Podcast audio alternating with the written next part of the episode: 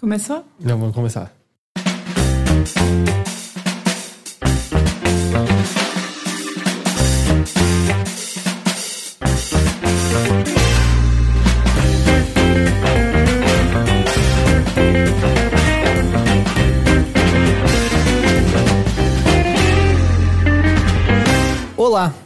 E sejam bem-vindos a mais uma edição do Bilheteria, o podcast de cultura pop, cultura geral e outras formas de cultura do Overloader.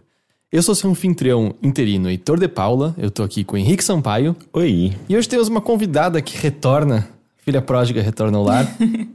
Marina Val, Nina Val, jornalista do Jovem Nerd News e também senhora minha namorada. E também a pessoa que te zoou em todas as transmissões. é, é verdade. É, não Ela tem- todas, ela mas as tem- que você participa. É, é. as Ela tem as todo o direito. Por quê? Que- Por que eu fiz Porque sim, ela, ela, ela mais do que todo mundo, ela pode te zoar. Eu não sei que direito é esse que, ao namorar uma pessoa, você ganha o direito de zoar. Não, não, não, não. Não é qualquer pessoa. É porque você é muito zoável. Tá vendo? Tá vendo? Cadê minha moral? Minha Não, moral- mas do Overloader eu sinto que eu sou o mais zoado. Eu sempre sou o mais o, o vítima de bullying, o último a saber das coisas, etc, etc. Mas eu tô acostumado. Quando com é que você isso. foi o último a saber das coisas? É que Ah, ele normal. demora pra fazer as conexões. Também, mas é porque também às vezes eu não tenho interesse, sabe? Falam, ah, aconteceu tal coisa. Eu, ah, ok. Tipo, eu não ligo muito. A minha, minha vida é meio que um grande foda-se. Entendi. Minha vida é um grande foda-se. Talvez esse seja o nome desse podcast.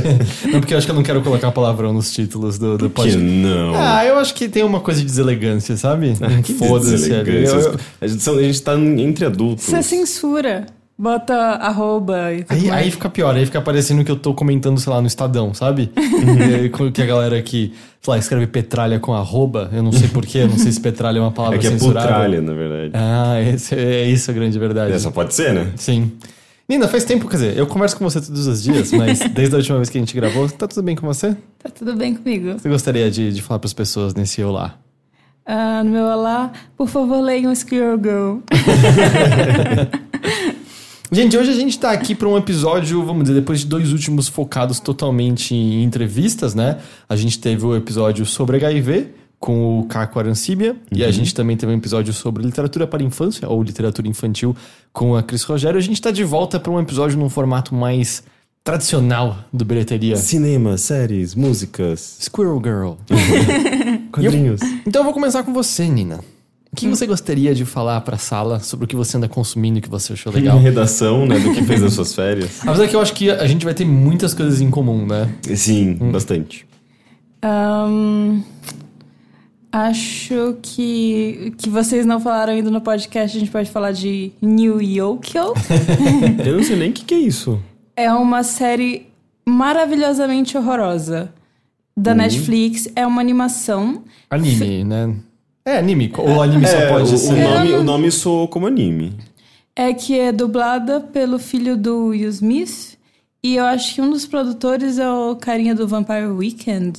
Eu não sei quem é o cara do Vampire Weekend. Eu, eu ele- não sei direito também quem é, desculpa. Não, ah, eu pensei que ele também tinha produzido aquele quadrinho da Academy Umbrella, mas na verdade quem produziu o quadrinho, esse quadrinho foi o cara do My Chemical Romance. É, é, mas é tudo banda, sabe? Mas é, é porque assim, é, o estilo que ele tá querendo fazer é anime, mas a gente É. só pode chamar de anime quando sai do Japão? Eu não sei. Ah, eu, eu não sou especialista, gente, desculpa. Mas, assim, é, você pode chamar. Não, não há nada. É, tipo, você pode chamar um anime de animação. Então, se eu disser que é uma animação da Netflix, eu não tô falando errado. Não, não, é só pra dar uma noção pras pessoas. Tá, mas tem cara de anime. Tem cara de Ele, anime. ele usa elementos de anime de uma maneira, eu acho que propositadamente exagerada. E a gente, a gente assistiu, são seis episódios, né? E a gente começou a assistir porque a Nina me mostrou um compilado no YouTube Sobre envolvendo. o, o Big Toblerone. E, tipo, é um negócio que existe de verdade. Qual é o peso daquilo? 4,5 kg. É um Eu acho- Toblerone de 4,5 kg. Sim, eu acho que eu já eu li sobre isso. E aí a Nina me mostrou um compilado, assim, de todas as cenas do anime envolvendo o amor do protagonista por um Big Toblerone. e quando acabou a compilação, a minha reação é, a gente vai ter que assistir esse negócio agora. Eu achei que vocês, vocês tinham que comer Toblerone, a sua reação. Eu não, eu não acho Toblerone tão bom, é tipo um diamante negro metido a besta. É. Mas o lance é que, assim, se... Assim, você consegue sentir isso no, no compilado do Toblerone, mas Se as coisas que esse desenho é fo- foram feitas de propósito pelos seus criadores, de propósito pelos seus criadores, eu gosto dele. Se o que ele é é sem querer, aí eu amo esse desenho. Porque se ele fosse um pouco melhor, eu não gostaria dele. Sim. Mas melhor em que sentido? É É difícil, né? porque ele é ruim de um jeito muito especial. Que às vezes parece que eles sabem o que eles estão fazendo pra ser É. tão ruim. Sabe, é, um- é uma coisa assim, quase como aqueles salgadinhos porcões que vendem em, nessa infância, sabe? Aquele baconzito genérico que vem num saco de plástico, Sim. que não tem nem nenhum tipo de, de, de, de marca, Você de nada. compra de grama. É. Sim. Só que imagina se esse baconzito genérico chamasse Malconzito. e aí você olhasse e falasse, ah, eles sabem o que eles estão fazendo. Ah, essa é boa. Só que aí o Malconzito te dá diarreia. E aí você, putz, essa parte eles não... não... É meio que isso o desenho? Tem horas que parece que eles sabem muito... Porque, só pra dar um contexto, qual, qual é a história? A história eh, se passa em New York, que é uma mistura de Nova York com Tóquio. Eu- isso eu, eu presumi. E é sobre uma elite muito específica, que são como se fossem os novos ricos, só que eles também são. é, eles combatem espíritos. E é, eles ficaram ricos basicamente eliminando as forças do mal de New York. É meio Ghostbusters? Não, porque é meio que assim, todo o lance é que é no passado, né? A cidade era invadida por demônios. E aí eles chamaram... Esses são exorcistas mesmo? Eu acho que é alguma coisa. Eu acho que tem um novo nome, pra ele, mas é alguma coisa de exorcismo. E aí os exorcistas usavam os poderes mágicos e destruíram. Só que eles, as famílias se integraram na cidade e passaram gerações e viraram essa, essa elite, né? E esse é o ponto de vista que a gente tem. A gente tem tanto da elite normal quanto a do protagonista, o Kaz Karam, é isso? Né, eu, só, eu só lembro que é Cass. É, que é um garoto exorcista, que é o que é o, a voz é do, do Jared Smith? Não. Qual é o nome do filho? Jaden. Jaden, Jaden Smith. Ah, é ele, né, que faz a voz? Sim. É, que, que faz o, o Cass. E ele tenta ser nihilista, mas de uma maneira muito forçada, a ponto de que ele vê, ele, por exemplo, ele não quer comer. Aí a tia dele disse: Mas eu pedi esse macarrão que é com tinta de lula. Aí ele fala: Hum, essa é a comida mais melancólica que existe. E aí? E é uma, uma coisa muito burguesa e muito desconectada da realidade, mas ao mesmo tempo é que ele tenta fazer uma crítica, ele não consegue fazer uma crítica, po- porque eu acho que as pessoas que estavam envolvidas na produção provavelmente estão muito desconectadas da realidade do que é uma classe média ou uma classe média baixa, sabe? Porque o- os protagonistas, eles são muito superficiais, no geral, assim. Mas especialmente o protagonista, né? Ele, quando a, a- a amiga dele, que é a maior blogueira de moda jovem, decide abandonar tudo, ele, não, a moda é importante, ela é um raio de esperança na nossa vida. E ele leva muito a sério isso, ele leva muito a sério as marcas, ele leva muito a sério esse tipo de coisa.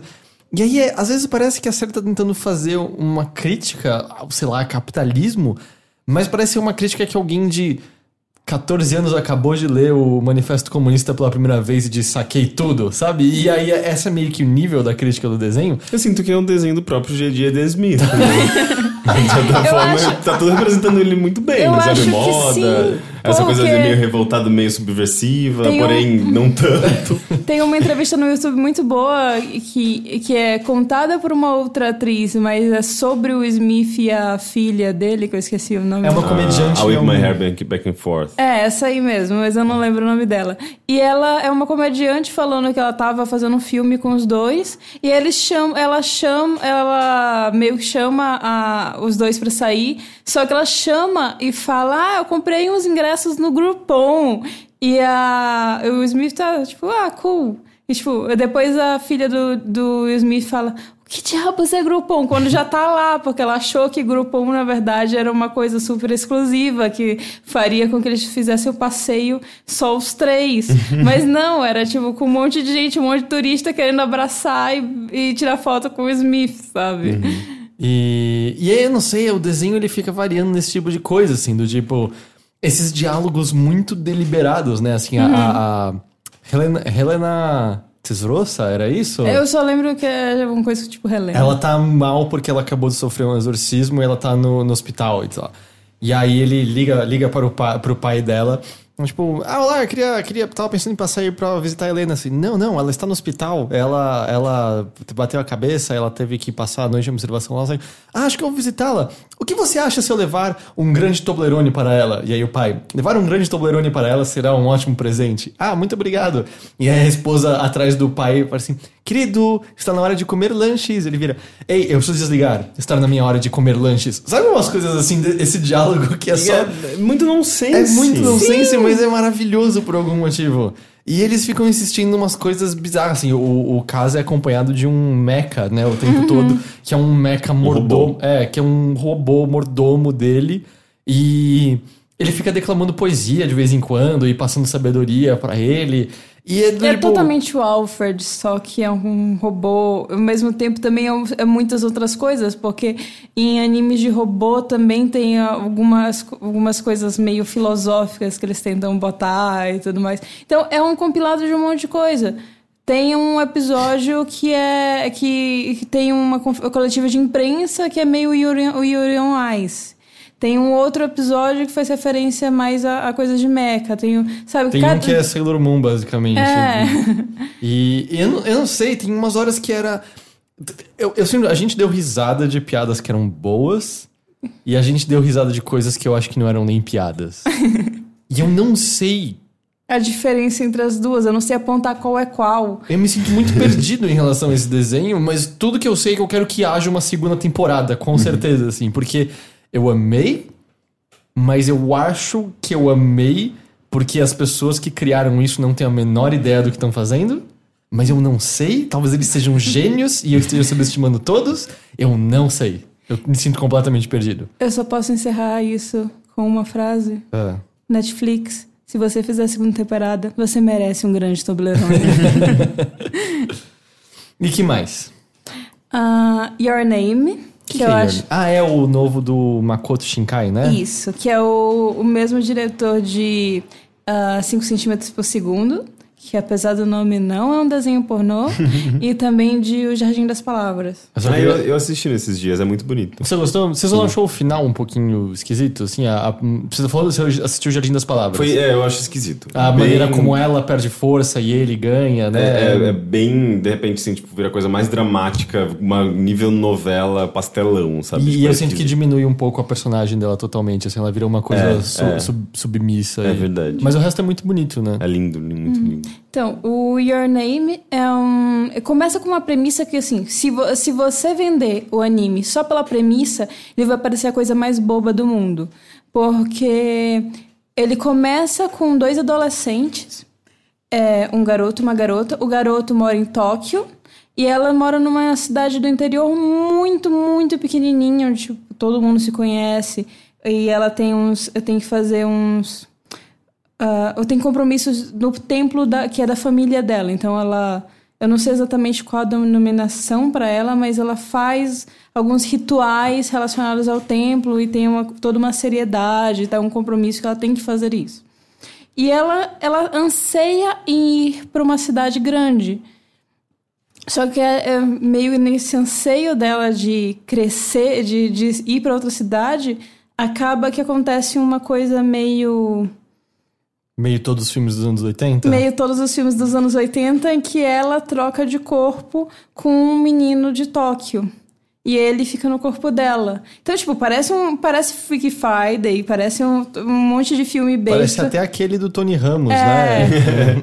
Sim. É, mas, mas tem umas coisas bem bonitas, assim, umas mensagens bem interessantes. Hum, Desde é, você se encontrar no mundo, você é, entender o outro, se botar no lugar do outro, literalmente. É, e também uma coisa até meio mística. Mas assim, eles, eles trocam e eles ficam presos Uhum. Não, nisso. eles trocam e destrocam meio de maneira aleatória, então eles não têm como prever que dias que eles vão estar trocados. Então eles começam a, digamos, estabelecer algumas regras para os colegas deles não sacarem basicamente, tipo, que tá acontecendo alguma coisa, sabe? Tipo, Mas eles têm comunicação com eles outro? comunicam com- através de diários. Eles fazem um diáriozinho, olha, esse, nesse dia tal, eu interagi com sua amiga de tal forma. E aí, tipo, meio que eles começam a se ajudar hum, a superar algumas coisas do dia a dia e também meio que, ou você tá passando dos limites aí. Então é, é uma é bem interessante, tipo, meio que se eu falar mais, eu vou spoilear alguma coisa. Mas eu acho que ele é um, um dos provavelmente mais fechadinhos do Makoto Shinkai, assim. E ele, ele fez bastante sucesso, inclusive, né? Um- é uma das animações japonesas mais de maior sucesso. Inclusive com. É, ele já chegou nos Estados Unidos? Ele já lembra? chegou nos Estados Unidos e no Brasil ele estreia no Cinemark no dia 11. Hum. Eu acho que ele vai ficar, tipo, em poucas cidades por uma semana só. Ah, é só isso? Tipo, é bem, é- vai ser uma, uma exibição super curtinha porque é uma coisa muito de nicho, né? Mas ao mesmo tempo, você acha que ele atinge o grau de um, sei lá, um uh, Viagem de Chihiro? Eu, não, eu acho que é muito mais de nicho, assim, porque Viagem de Chihiro, eu acho que é uma coisa assim que, tipo, você tem, tipo, sete anos de idade vai ter uma mensagem muito forte pra você. Você tem 70 anos de idade vai ter uma mensagem muito forte pra você. Você vai perceber, tem muito mais nuances e muito mais. é, Vai, vai agradar um público muito diferente. Eu acho que o, o Your Name é um, é um público mais que que não necessariamente gosta de anime, mas que gosta de coisas relacionadas a sci-fi e fantasia.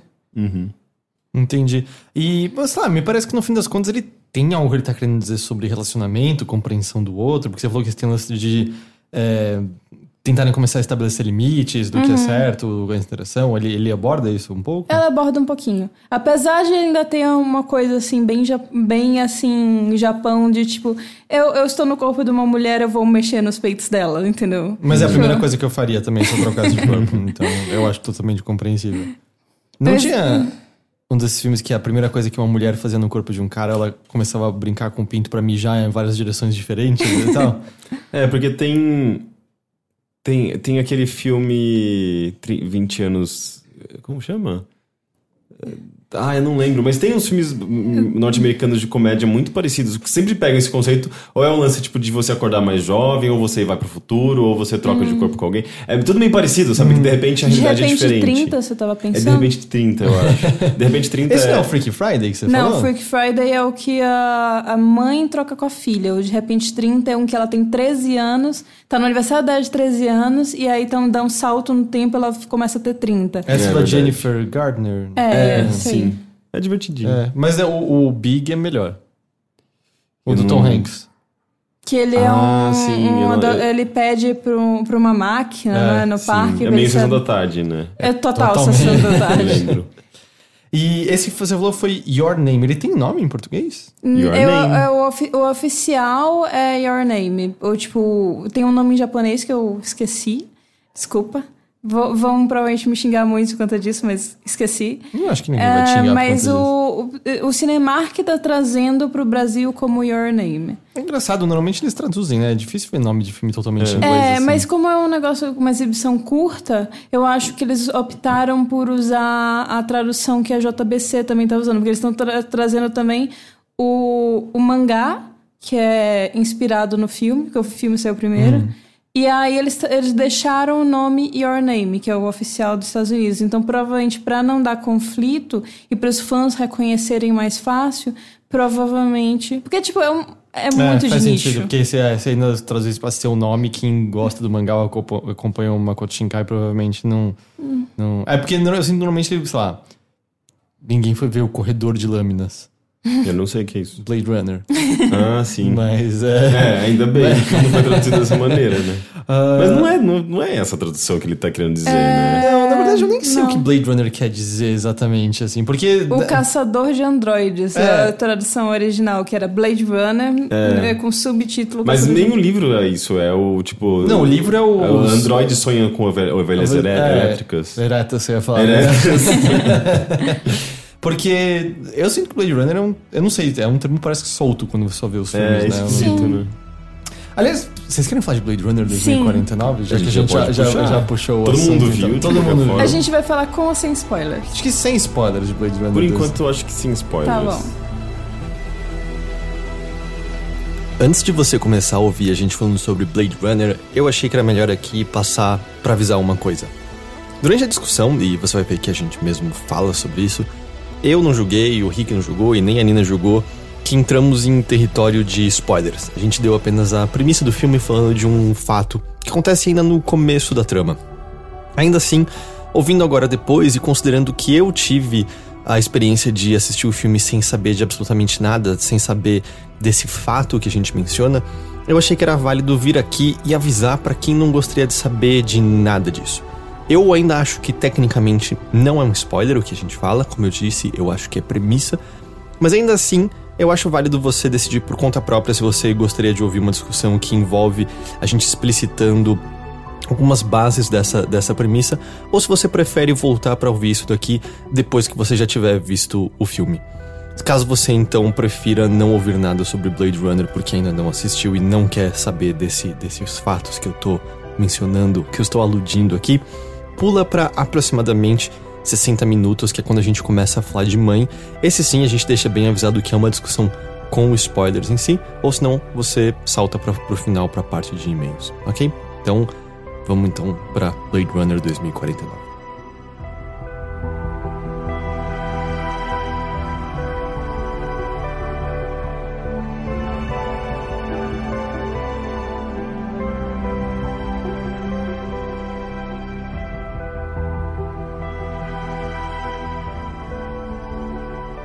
Quem começa?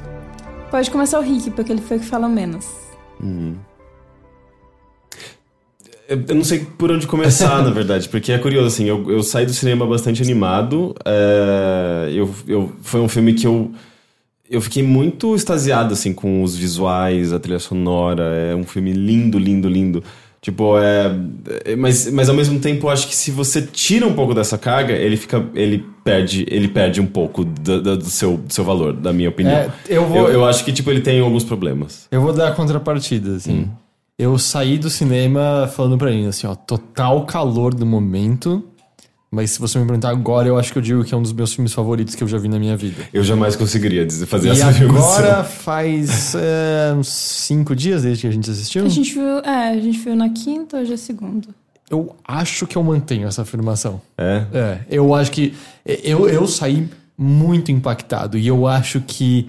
Não vou dizer que ele não tem problemas, é, mas eu acho que os temas que ele aborda, ele aborda de maneira muito redondinha. Eu acho que ele aborda muito bem, eu acho que ele aborda de maneira subjetiva o suficiente. Tem algumas coisas concretas entregues ali que.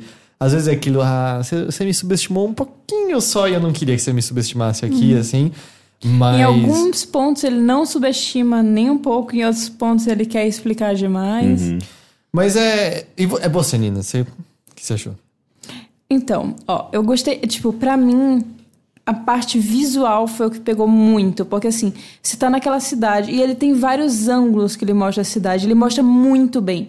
Ele mostra assim, você no chão, mostrando os prédios assim, te sufocando, te, te engolindo, e também mostra a vista aérea, tipo, que tipo mostra o quão, quão, pequen, quão pequenininho e insignificante você é no meio disso tudo. E é muito louco que não tem árvores, né? Um planeta que foi completamente consumido por Não tem árvores, não tem prédios, animais, não tem basicamente. nada. É, É, eles assustador. falam, né, na- acho que é no texto do começo, alguma coisa da destruição ambiental. Rolou destruição ambiental 100% na É, Terra. você sabe que existem vida em outros planetas, e ali é meio que a escória da É, humanidade. no, né? no- no primeiro, o primeiro Blade Runner, a gente já estava colonizando outros planetas, né? Os, os replicantes, se eu não me engano, já estavam sendo usados. Tanto que o discurso lá do Rutger Howard envolve a, a- boa parte da.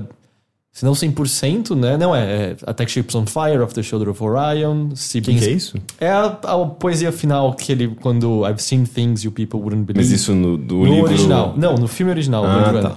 É, tudo são coisas fora da Terra, né? Sea beams glitter in the dark near the Tannhauser Gate. Eu acho que isso é fora da Terra também.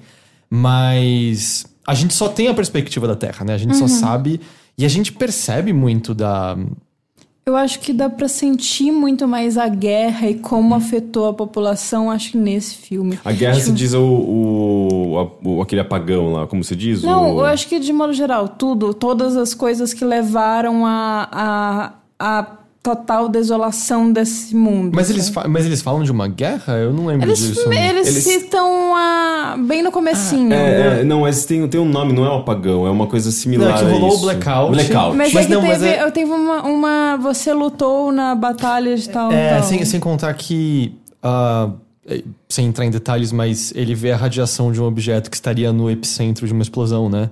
Então logo bombas caíram por ali. Sim. Nossa, mas eu esqueci completamente de que existia uma guerra, sabe? É, não, é, eu acho que fica só meio subentendido. Mas é no sentido. é, Guerra que eu tô falando assim, no sentido do aftermath mesmo. Tipo, de tudo. Da toda a destruição que, que os próprios humanos causaram, que, que levaram. a- a- a- o planeta de estar no, no estado que ele está.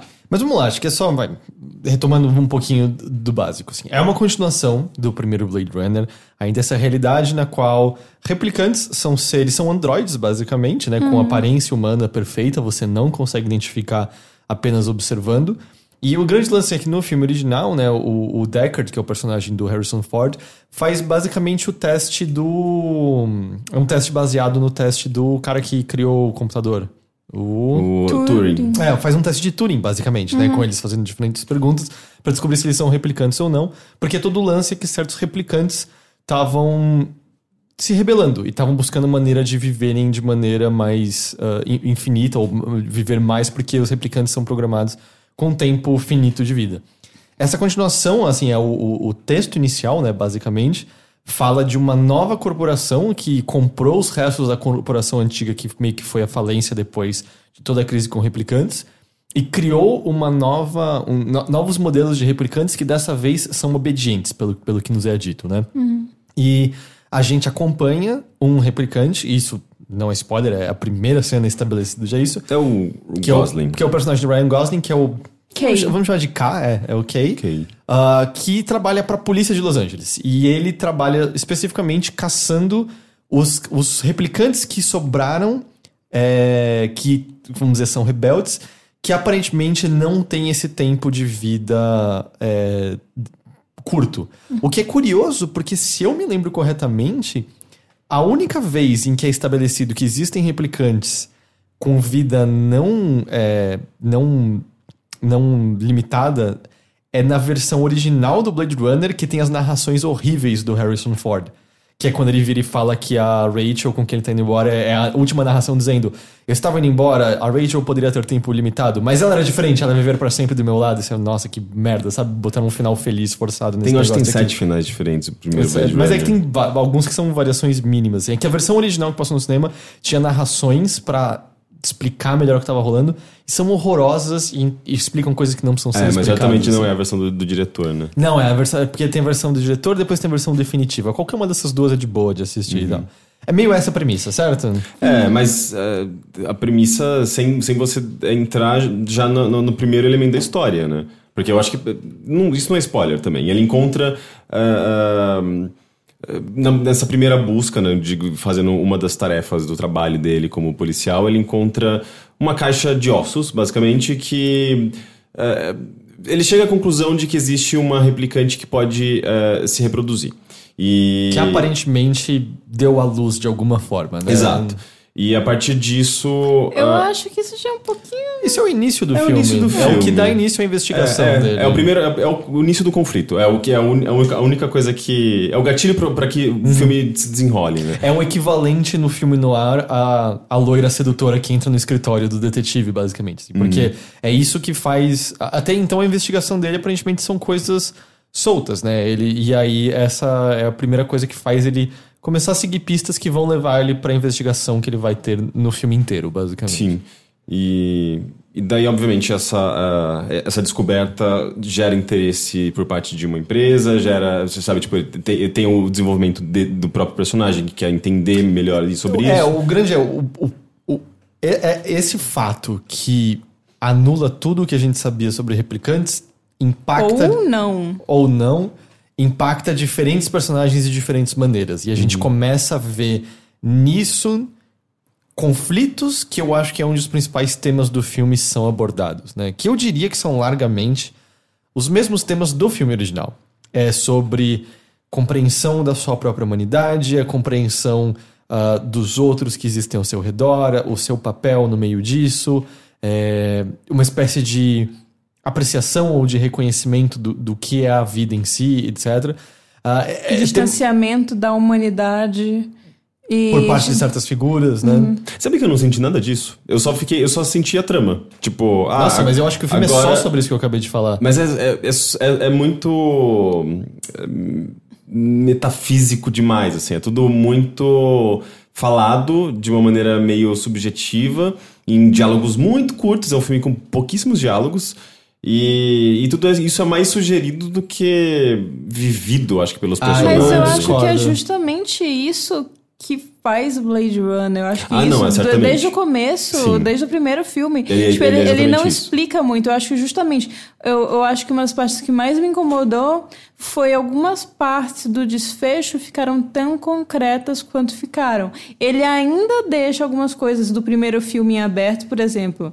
Se Deckard é replicante ou não. Não vai responder. Não vai, não responde. Não- E eu acho isso excelente, porque quando começou a ir pra esse caminho, eu fiquei, putz, vai eles dar vão botar, ruim. eles vão botar o concreto que eles não deveriam botar É, e tal. e aí eles, eles deixam aberto, eu acho ótimo, mas em no- na conclusão final, eles botarem tão concreto, eu acho que foi uma das coisas que eu fiquei assim meio. É, podia, podia não ter. Podia ter ficado mais no ar. E eu realmente não acho que seja tão metafísica. Eu achei ele. Eu achei que tudo se amarra muito fortemente de maneira Ah, e- bem concreta e- mesmo. Isso assim, sim, mas eu a- digo em termos de trama Então, mesmo. eu tava. Não, eu tava falando da- do, tema mesmo. Porque é, é super difícil não entrar em detalhes, mas eu realmente não quero entrar. Eu acho acho que a gente já, já deu o suficiente. Eu não quero dar mais detalhes nenhum, nenhum de trama sobre personagens, nada do tipo. Mas é. Ele. é- dessa vez a gente tá do ponto de vista, inicialmente, de uma figura que se vê como coisa. Como, É, como coisa? coisa. Coisa? É. Ele, Ele é um replicante. ele sabe que ele é um replicante. Ele sabe que ele é um replicante, isso não é um mistério. Todo o lance do primeiro filme é o Deckard. Isso acho Quem não viu É de Blade Runner, 82, né? O- Tem o 35 Deckard é um anos. ser humano que tá completamente distante de, da humanidade, ele tá distante de qualquer forma de apreciação de vida, de beleza, e em contrapartida, a gente tem um ser artificial que se vê completamente apaixonado pela vida e por tudo, por, por todos os seus pormenores. Você por diz o todos, quê? O, o- não, no primeiro Deckard. filme eu tô Ah, falando. o Deckard, ok. O replicante que ele enfrenta no final, o Rutger Howard, eu esqueci o nome. Eu não sei se o Ah, personagem sim. tem. É que eu não lembro dele. mesmo. E é justamente o confronto entre os dois. E aí, o grande coisa final, que é quando tem lá o poema dele, é o Deckard percebendo aquele ser apreciando a vida e meio ele sendo tocado. Ele, entre aspas, vendo um milagre. Tanto que aí o filme original tem a cena que é brega, basicamente, porque quando o Rutger Howard é, acaba o tempo dele, uma pomba sai voando, que é a alma dele. Mas é brega pra caralho, na real. É, Mas eu acho que considerando que é de 80 e... Dois, É, né? sim. Tudo bem. mas é. Eu acho que tem a ver- muito a ver com a estética da época. E é, é, e eu também acho que o Ridley Scott não é um cara bem inconstante, mesmo dentro de obras boas dele, assim. Mas nesse novo, o que eu acho que muda, porque eu vi muitas pessoas falando assim, ah, é muito parecido com o primeiro, e de fato é.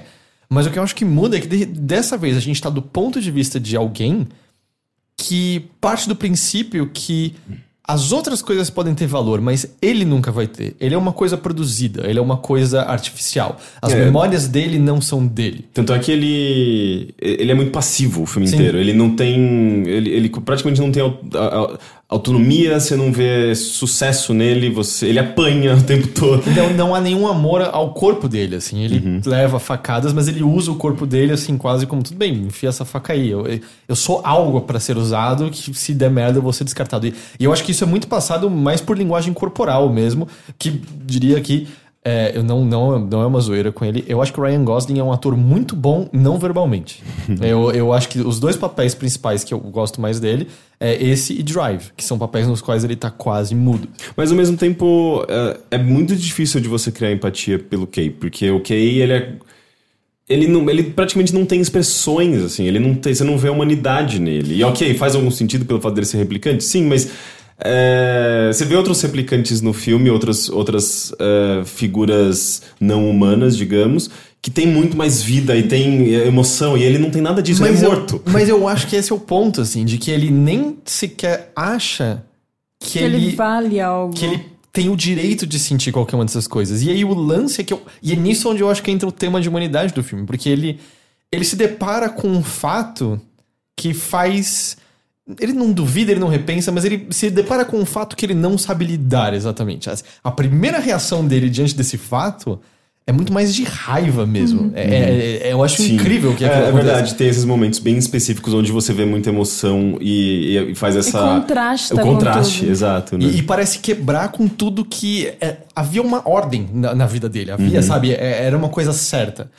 E aí o que eu, que eu acho que é. Onde eu acho que existe algo genial é a maneira como ele começa a caminhar diante desse fato, como esse fato é contraposto a um outro evento posteriormente que coloca ele num, num outro patamar de compreensão e a- a- afirma algumas coisas, quebra outras, mas você começa a voltar e perceber a maneira como figuras terceiras a ele o tratam e começa a perceber a maneira como essas figuras terceiras tratam outras figuras e outras pessoas, sejam elas replicantes ou não, em comparação a ele, e como o filme começa a posicionar melhor o valor que o Kay tem na pequena sociedade que o filme nos mostra, e você começa a repensar todo o valor e, de fato, a espécie de humanidade que ele possui na, na, na relação que ele tem com essas figuras, que talvez nem elas saibam como elas estão reconhecendo o próprio Kay. Eu não sei, eu tô sendo, acho que talvez muito abstrato. É, não porque, é, por sim, porque a gente, eu a gente acho- não tá falando eu- abertamente de Então, roteiro. eu acho que sem spoilers, eu acho que é o melhor que você pode fazer. É, eu, enfim, acho que talvez, eh, só finalizando, assim, aí nisso eu acho que o, o filme faz um trabalho primoroso, assim, de fazer. de mostrar como ele. É um filme meio que chegando à mesma conclusão que o filme original. Não digo de roteiro, digo de, de, de temas, assim. Mas por um caminho completamente diferente. E eu sinto talvez muito mais abrangente, assim. É, é, me, me lembra. né, Não sei se eu vou querer dar esse exemplo. Me lembra quando, lá, conversando com uma pessoa que questionava por que, que eu por que, que eu gostava tanto de videogames, se videogames são só um entretenimento que não tem tanta profundidade contra outras formas de artes. E eu lembro que uma das justificativas que eu dava é o, o fato de não ter importância, mas a gente atribuir a isso essa importância é o que veridicamente traz importância a isso. E esse filme é meio sobre isso. Eu não sei se eu entendi ainda. tá, mas Enfim. o, o que importa é que Você você deu vai- o máximo de si. Você não vai falar daquela cena, da- pra- talvez a melhor cena do filme?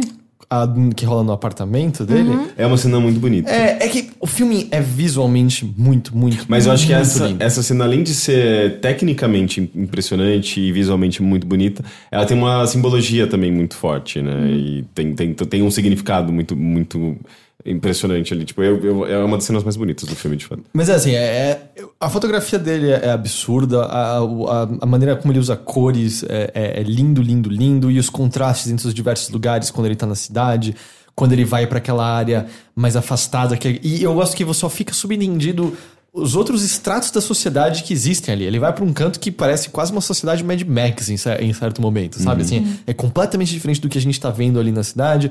Depois a gente tem, acho que é Las Vegas, né? Mais lá no, no- mais, mais- mais- um pouco mais avançado com a sua a sua seu apocalipse próprio também, diferente daquele que tá enfrentando os outros lugares.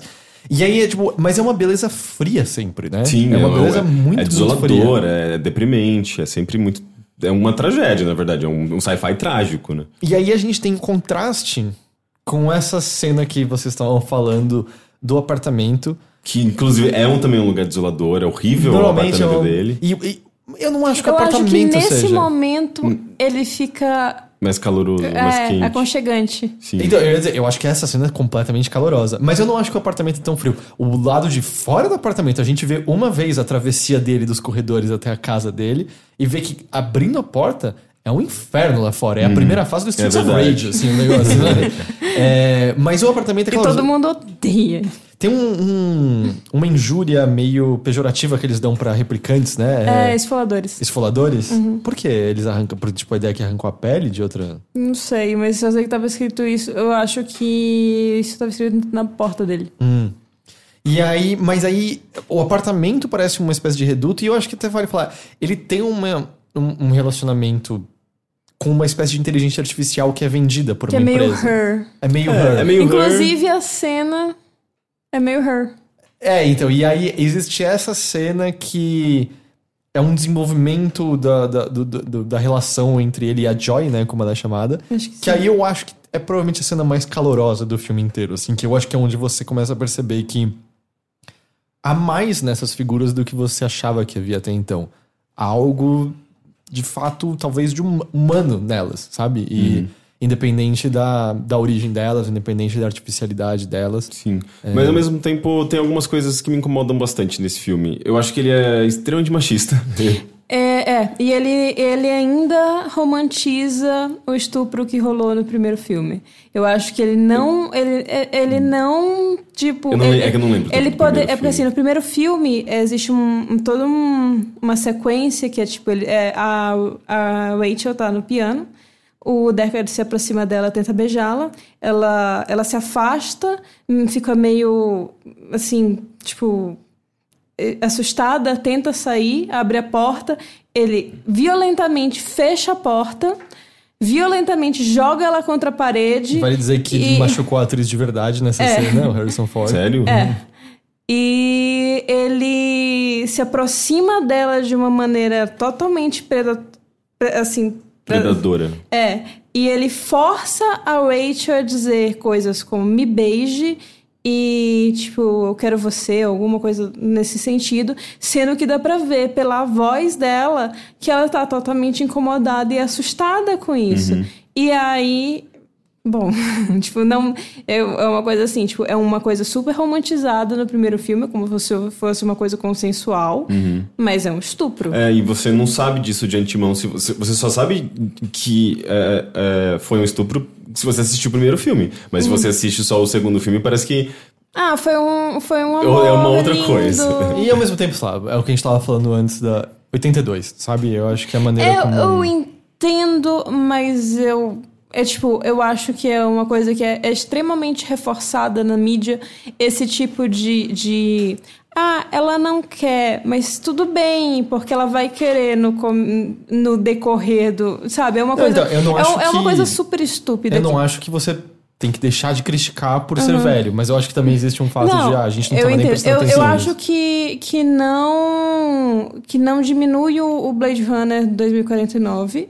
De, tipo, não, chega, não diminui, não estraga o filme, mas ele, eu acho que ele tinha a oportunidade de, de digamos, fazer um- um- uma correção nessa, nessa coisa e ele, ele meio que tomou um caminho talvez mais fácil. É, eu acho que focando no, só no 2049 em si, ele não chega a ter algo, sei lá, é, tão claramente machista como isso, sabe? Tipo, da- que é uma cena de estupro, claramente. Mas quais são os pontos que você considerou machista? Cara, ah, é um filme basicamente pensado para um público masculino, Masculino. heterossexual, sabe? É, d- d- as mulheres são bastante sexualizadas ou, ou sensualizadas, né? Tipo, a chefe de polícia, não. a chefe de polícia e a, não. E a grande antagonista também não. Sim, mas ela é o braço direito basicamente do vilão, né? Ela não tem personalidade nenhuma. Então, não, eu eu acho que ela tem um traço muito forte. Ela lembra muito a Flávia Gazi, você já, já reparou? Eu vi ela. ela lembra muito a Flávia a Gazi Gazi. Não, ela tem um traço super importante, sim. É que ela é meio bidimensional. Ela tem uma característica que a define. Sim. Mas existe. ou Melhor, ela tem, ela tem um desejo. Que e- isso também é uma das coisas que eu achei. O filme deixa, tipo, explicita com meio que a última frase dela qual era o desejo, quando já tinha ficado claro antes. Mas você vê lampejos de algo a mais em pequenos momentos dela. Por exemplo, no. Não, não, eu não vou falar nada do que É eu falar melhor não. É, mas você vê pequenos lampejos. E eu acho que esses pequenos lampejos são meio essenciais de novo pra voltar ao, ao tema principal do Sim, filme. mas enfim, ah, você tem duas personagens ma- femininas que são. Ah, que não são sensualizadas e que possuem ah, um certo empoderamento, embora eu acho essa palavra já super batida de tudo que usam e de uma maneira muito banal, mas que são personagens que, que, que, que têm ah, autoridade, são determinadas e tudo mais, e enfim. Eu acho que eu gosto dessas duas personagens, inclusive. Mas a maior não sei se a maior parte, mas uma- todo o resto do elenco ou são prostitutas, ou são uma sex doll, basicamente. é, Você ou- percebeu, aliás, a, Tem a- muita nudez nos cartazes. Tem bastante nudez, tem, Que tem ela- é aquela uma cena, coisa inclusive. que volta do primeiro, né? Sim, é, a própria cena do deserto lá, você vê aquelas estátuas de mulheres nuas e em poses sensuais também. Eu, eu não, entendi, não entendi por que exatamente. Eu também. É, aquilo eu não É sei. muito estranho. Mas Eu a- acho que talvez seja porque ela é meio Las Vegas, então é, É, tipo, é. são as, as dançarinas seminuas. É, porque tudo. quando eu vi, eu pensei em história sem fim imediatamente. Por O- quê? O, oráculo, as duas esfinges do oráculo no qual você tem que passar sem ter medo nenhum. Mas senão assim, fim, tipo, é versão erótica, né? Não, não, são duas. Elas acho que ela tem. ah, Tipo, elas não têm mamilos, mas tem peitos. Você tem que passar por elas. E aí, se você tem medo, elas te matam. Você tem que não sentir medo Ah, é nenhum. verdade. Nossa, que saudade desse Mas o, o que eu ia falar, você percebeu que a. É que eu tô falando pelo que eu falei, a gente conversou depois Hum. do filme ainda, mas. Que a prostituta que você tá falando, A Mackenzie Davis visual- Mackenzie. visualmente, ela é muito similar ao replicante do primeiro sim, filme, sim, né? É, verdade. é claro. Inclusive, ela, ela, eu tava lendo uma entrevista, uma entrevista não, uma matéria em que a Davis Mackenzie fala que ela chegou a fazer cosplayer dessa personagem Ah, é? do primeiro Blade Runner pra incorporar e tentar é, entender como ela interpretava e tudo mais, pra ela incorporar essa personagem, porque é meio que uma referência direta Uhum. mesmo, sabe? O visual é bem parecido. É, mas eu acho que ele, ele até subverte levemente assim algumas coisas, alguns clichês, é, justamente desses de ficção científica da prostituta, da, da sex doll. Mas eu acho que em geral ele, ele falha em, em fazer qualquer tipo crítica. Ele não é uma eu, crítica, eu nada acho disso. que ele não sabe? tenta. É, Eu, é, eu uhum. acho que esse é o ponto. Tipo, não é que. É, tipo, ele não é ruim por isso. É só que, tipo, ele teve a oportunidade de fazer algo melhor em relação a isso, em relação ao primeiro, e não tentou. Uhum. É tipo, ok, tudo bem. Mas poderia ter. É, porque eu, eu concordo com isso. Eu não acho que ele tá nem tentando Eu, tecer eu nenhum acho que tipo ele, de ele não tentou, tipo, de jeito Ele, nenhum. ele acaba só replicando aquilo que já é meio, meio clichê, meio batido até, sabe? As próprias ideias em geral, assim, do filme, não tem nada muito original, digamos, assim, tipo Her, por exemplo, é uma coisa que você vê um- essa personagem forte da Joy e você enxerga isso em Her. É, É, mas, mas, sei lá, eu acho melhor. Eu gosto mais da relação do Kay com a Joy. Bom, eu não gosto de Her, mas. eu não sou maior fã de Her também. Eu acho que a relação deles é mais interessante do que. Eu acho que nos poucos minutos que, que o filme dedica a isso, ele faz um trabalho melhor do que Her no filme inteiro. É. É, ele é mais, ele é mais E é, eu não tô dizendo coeso assim, e eu- conciso, né, É, eu geral. não tô dizendo assim, eu não detesto Her, eu acho Her um filme ok. Uhum. Tipo, eu, só, eu não amo, mas eu acho que, tipo, eu acho que nesse ponto Blade Runner faz um trabalho melhor. Mas ele também é mais. eh, Não é uma história inteira sobre isso, né? Não. É um Sim. pequeno ponto, inclusive. É um, é um Talvez ponto muito justamente por- importante. mas- Talvez justamente por isso ele tenha se dado melhor, né?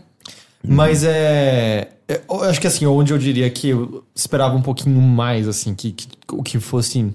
Que ele tivesse soluções melhores, por exemplo. O, o grande vilão, vilão, que é o Jared Leto, que é o William, não é isso o nome Não, dele? é. Wallace. Wallace. Ah, ele... Que é o nome das indústrias. indústrias Da também. indústrias, é. Ele é uma, é uma figura. Ele fica meio que a parte de toda a história. é, quem, quem comanda. Quem, quem faz os desígnios dele é meio que a, a grande braço direito dele, que é uma. Eu acho que é uma vilã muito, muito boa. A Flávia Gassi. É, a Flávia Gazi. Mas é. E o Wallace, eu só acho que o Wallace tem. Ah, tem umas coisinhas assim que eu sinto que na imagem dele são só um pouquinho. meio bobinhas de concretas mesmo, sabe? É, ele parece vilão de, de filme de herói, assim. É, ele, ele, é um, ele é um cara humano, que é o cara mais poderoso, tem uma grande ambição. Então, assim, ele, ele é claramente a figura de Deus, porque ele tá literalmente criando replicantes e ele. E, e eu acho que eles não tentam nem disfarçar, porque na maneira que nasce uma nova replicante é um é meio que um parto, sabe? A Uhum. maneira que ela que, que sai da bolsa onde ela tá, que é basicamente um útero, e ela sai, é tipo, é, ele, ele não tenta ele não tenta nem disfarçar o simbolismo. É, e aí, só, e é só que assim, junto disso ele tem essa soberba toda, ele tem esse, essa ambição infinita, então você associa ele também com uma figura diabólica. E ele é cego, que é pra mostrar o quão distante ele tá de tudo, assim. Ele meio que mal e mal interage com outros personagens, assim. Então é meio.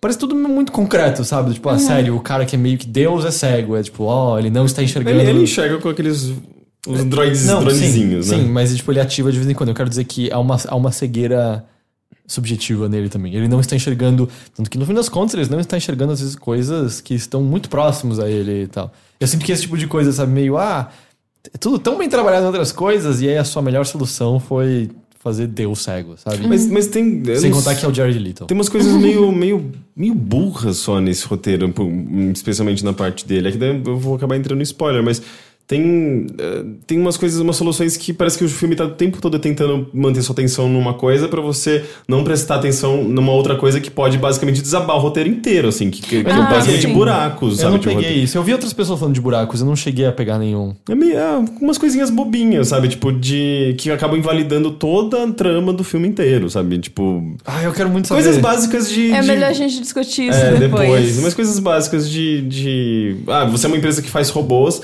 e por que você faz robô assim e não assado, sabe? Basicamente isso. Ah, tá. Na verdade, eu sinto que o filme propositadamente deixa muito vago a questão de replicantes, tanto que você tinha é, no letreiro inicial que diz: ah, os replicantes agora não são mais rebeldes como antes. E para por ali. E eu sinto que isso eu sinto é. Não questione esse fato. É, o filme tá pedindo por essa base, aceite e vamos em frente e tal. E, e- e, é, eu- isso, isso eu entendo o que você quer dizer, mas eu sinto que em parte é. Ah, meu, é porque ele tá construindo em cima de um filme antigo que tinha replicantes Sim. e eles estão. Essa é a lógica desse mundo. É, tem, todo- você precisa aceitar essa lógica desse mundo para que você consiga apreciar esse filme. Se você começar a buscar eh, furos, talvez você saia bem, bem Sim, decepcionado. é, é, não, sim, eu, sim, porque você pode sempre falar, por que que você não faz só um corpo explicitamente humano, sem carne, e que só siga diretrizes de um computador em vez de dar uma livre-arbítrio pra ele, sabe? É, aí você. É, tudo é idiota em Blade Runner, se você parar e pensar assim. Eu achei que você falou alguma coisa. Não. Eu só queria fazer um último comentário Tá. sobre também trilha sonora barra efeitos, é, efeitos sonoros. Porque eu- a trilha, ela é muito bonita no geral, apesar de suave, eu diria. Ela, ela é meio agressiva às vezes. Então, né? mas às vezes, por exemplo, na cena em que a, a- essa robô prostituta que você tava falando é pela primeira vez nos apresentada, a gente tá num ambiente da cidade que é, é- é hostil, assim, é muito cheio, é tudo meio escuro, azul, você não se sente bem ali. É frio, E né? de tempos É em tipo tempos. Centrão à noite. É tipo o centrão à noite. Só que chovendo o tempo inteiro. E azul em vez de amarelo, né? E aí o tempo todo, sem que você entenda, ou pelo menos eu não entendi porque às vezes tem um motivo.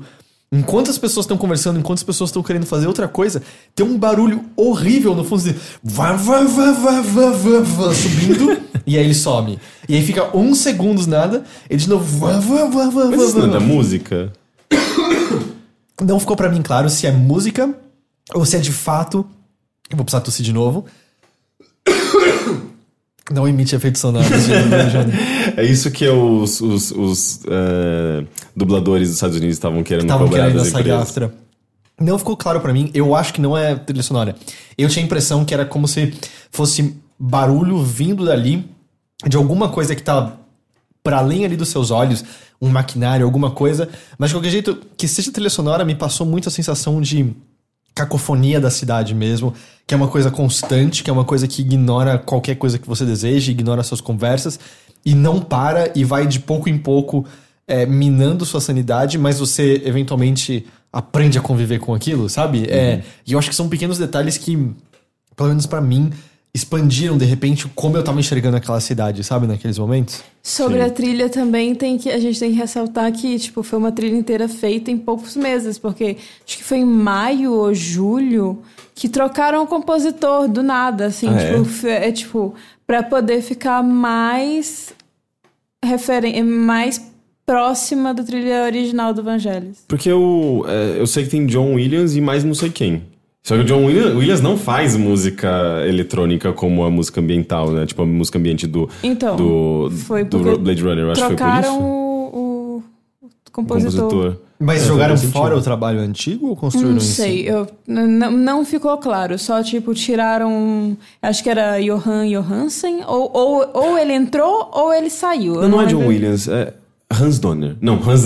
Hans Zimmer. Donner não, Hans gente. Zimmer? Hans Zimmer, é. Hans Donner é do, da, é da Globo. É. o que fez o logotipo da Globo. O o John Williams é do Star Wars. Star Wars, sim, não, é Hans Donner que é. E Hans, Hans Zimmer. Hans Zimmer é o Que- do que trabalhou no- Interstellar e do... Sim, exato. E do... Como é o nome do mais recente?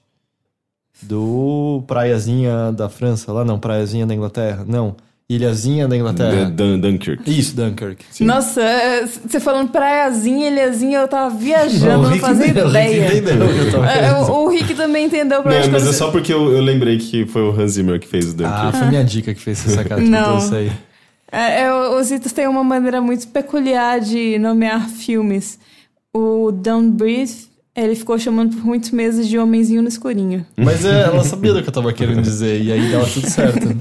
Só foi ruim quando eu fui falar no podcast. Eu não sabia o nome. Mas é engraçado porque a trilha não deve ser agradável de se ouvir Não, fora do fora filme. do filme, acho que mas não. no filme ela é muito impactante. Mas eu, eu pensei a mesma coisa, assim, porque eu saí muito animado daquele negócio. Eu quero mais Blade Runner da minha vida. E eu não acho que a trilha sonora parece agradável. Uhum. A gente falou bastante. Vocês querem falar mais alguma coisa de Blade Runner? 2040. Hum, acho, que, acho que a gente já cobriu tudo que dá pra cobrir sem Sem spoiler. spoiler. É, eu- tô muito receoso se tudo que eu falei foi abstrato demais pra qualquer um entender porra nenhuma. De qualquer jeito, eu amei esse filme, eu continuo extremamente animado, assim, eu, eu saí com a sensação dele e com a mesma sensação que eu saí do Mad Max Fury Road, e é uma que eu mantenho que é já é um clássico. Ah, eu prefiro Sim, Mad Max. Eu Ah, também prefiro Mad Max. Eu gostei muito de Blade Runner 2049, hum, mas eu acho que eu não gostei tanto quanto você. Eu assistiria de novo no cinema, Vamos ver de provavelmente. novo? Vamos assistir de novo numa Ah, eu- eu assisti- sala IMAX. Eu assisti no IMAX, é, foi impressionante. Só que as cadeiras do IMAX da, da- do, do Shopping Pompeia, do Bourbon, onde eu fui, não sei se é porque a sala é antiga, já, já tem um certo Não sei tempo. porque se é, se é porque você é muito alto e não cabe direito também, nas cadeiras. mas, mas as cadeiras não estavam nem um pouco confortáveis. Parece que tipo, o assento tava já meio amassadinho e duro, sabe? E, e não tem espaço na cadeira da frente pra você esticar o pé se você quiser. Daí eu tava me sentindo muito desconfortável. Muito, assim, tipo, Agora começou tem a se tornar Marcela um, uma Max tortura. no JK, né? Ah, é? Hum, mas eu acho que vale. É um filme muito bonito e com som incrível pra, pra aproveitar no IMAX. Sim, é, eu acho que é um dos filmes que. A gente teve essa discussão há pouco tempo, que eu não saco direito tela de cinema e tal. Eu acho que esse eu entendo um pouco. Você quer essa grande. Você quer. Você quer o sublime que esse Sim. filme É, provoca. é, é assim, nem todas as cenas elas são super 3D, mas as que tem, tipo, por exemplo, os hologramas para as coisas do- da cidade, pra cidade vale muito a pena, tipo, estar em 3D, aquelas coisas assim brilharem, porque mesmo até a artificialidade do que às vezes o 3D tem combina Sim, com esses hologramas, frieza, né? é, tipo, combina muito. Eu, eu achei que vale eu muito acho a que pena. você. É, eu acho que ele não tem aqueles efeitos que me dão náusea, que são aqueles que, que pulam muito na sua cara, sabe? São sempre os da os 5, 4, 3, 2, 1 É, antes de começar eu o normalmente filme. fico, fico de olho fechado nesse 5, 4, 3, 2, 1. Eu porque- adoro essa Mas é parte. muito forte aqui. É muito. É, então, é eu queria porque- todos os filmes fossem igual a essa É introdução. porque, é, então, é, essa introdução normalmente me deixa um pouco com motion sickness, porque ela vai muito na cara, né? Sim. Então eu tenho, eu normalmente fico, fico, tipo, como eu tenho áudio, eu fico esperando, ok, acabou, aí eu abro, abro o olho de novo. É, inclusive no IMAX que eu fui, a- a- essa abertura do 54321 do, da, é, é do IMAX mesmo, né? Eu acho que é do É, IMAX. é, ela foi temática de Blade Runner. Ah, tipo, é? apareceu o holograma da mulher colocando o dedo, daí os- as cores eram tudo meio, meio neon, assim. Eu achei, tipo, gente, mas, tipo, sério? Vocês basicamente enveloparam a introdução do IMAX com Blade Runner. É, mas eu acho que se você tá fazendo um filme que depende tanto de 3D, vale a pena você fazer isso. Aliás, por curiosidade, algum de vocês viu os curtas que ficam entre o primeiro e o Ah, segundo não, filme? ainda não. Não, acabei esquecendo. Eu, eu deixei pra ver depois, as outras pessoas do site fizeram os posts. O, ele tá disponível no YouTube, esses curtas? tá, tá. Tá, Ah, tudo, tá tudo disponível grátis. Sem, sem, sem maracutaias. Quem sabe a gente volta num, num momento mais no futuro e fala de spoilers e tudo mais de... Em 2049. Em 2049. Eu sei que um deles é sobre o personagem do Dave Bautista, outro é sobre o personagem do Gerard Leto e outro uma animação feita por, pelo diretor do Cowboy Bop, que eu não sei se foca em um personagem específico. Entendi. Ah, bom, esse foi Blade Runner 2049, mas todo mundo concorda, vão assistir esse filme. Sim, Sim, sim. é um filme bom.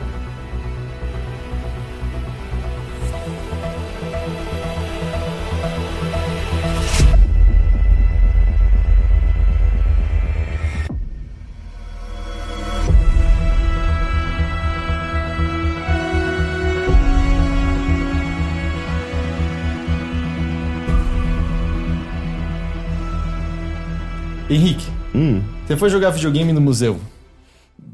É a segunda vez que isso acontece na minha vida. Ah, é? Sim. E aí teve uma vez que eu fui numa exposição muito legal de games no MIS, e agora a gente tem uma outra exposição na, no- na Bienal. Então, essa do Miss foi em 2012, 2011, mais ou menos? Não Uhum, sim. é a mesma exposição? Não, é de um Ah. outro instituto inglês, mas também é uma outra exposição que veio de fora. Porque essa do Miss eu fui e era excelente. Era muito boa. E. ah, É, é bem parecida, na verdade. A exposição que tá, tá, tá, tá agora lá no. Agora, né? Já faz algum tempinho lá na Bienal, que vai até dia 11 de novembro, se não me engano. Ela é, ela, ela é parecida. É, é basicamente. Você tem acesso a jogos de diferentes eras. E, e, literalmente, né? Você pode jogar esses diferentes jogos.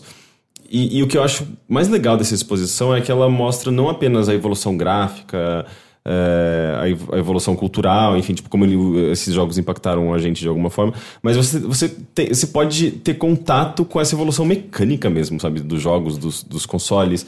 É, a sensação tão distante, sabe, tipo, que a gente tem de jogar um videogame atualmente em relação aos jogos antigos, em em especial aos arcades, sabe? Tem uma parte toda dedicada a arcades. E é muito maravilhoso, sabe? Tipo, fazia anos que eu não jogava arcade. Eu acho que, na verdade, pouco menos do que anos, sabe? Tipo, não é uma coisa. eh, até há pouco tempo eu joguei Só algum... dois anos já é anos. É, pois é. Mas é que eu acho que eu- até há pouco tempo eu joguei alguma coisa no. Daytona USA no Eldorado. Não, no. Mas no. Nossa, a gente jogou no Dourado Como alguma chama, coisa gente? recentemente. Aquele. é, Hot Zone? É, Hot Zone, mas no Hot Zone da, de Brasília, que eu nem sabia que tinha lá. A gente E- jogou House of the Dead numa festinha infantil recentemente. Sim. Mas o lance é que lá é aberto, você não tem que pagar pra jogar. O Hot Zone é caro, sabe? Então lá você pode jogar à vontade. E Eu fui no- ainda num sábado meio chuvoso, tava bem vazio, sabe? Era bem tranquilo. Você podia jogar o que você quisesse e não tinha fila. Tira no VR. VR sempre tem fila. E.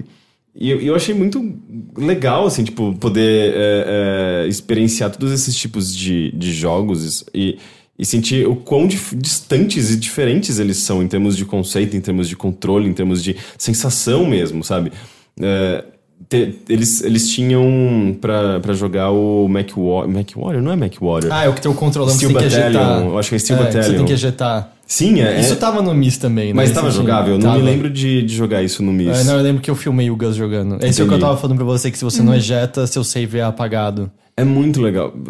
É- ah, é? Sério? esse é esquema. tipo permadeath? se, se seu robô explode sem você ejetar, ou seu tanque ejetar, você tem que apertar. Se você não ejeta, o save é apagado. Sim, e é muito legal, porque você tem que apertar os botõezinhos na hora certa, apertar aqueles switches que fazem tic. É, não, e é, um, é um- uma É um mesa de controle gigante, né? Com uns manches, uns negócios enormes aqui. Foi esse E- jogo que tentaram fazer uma nova versão pra Kinect.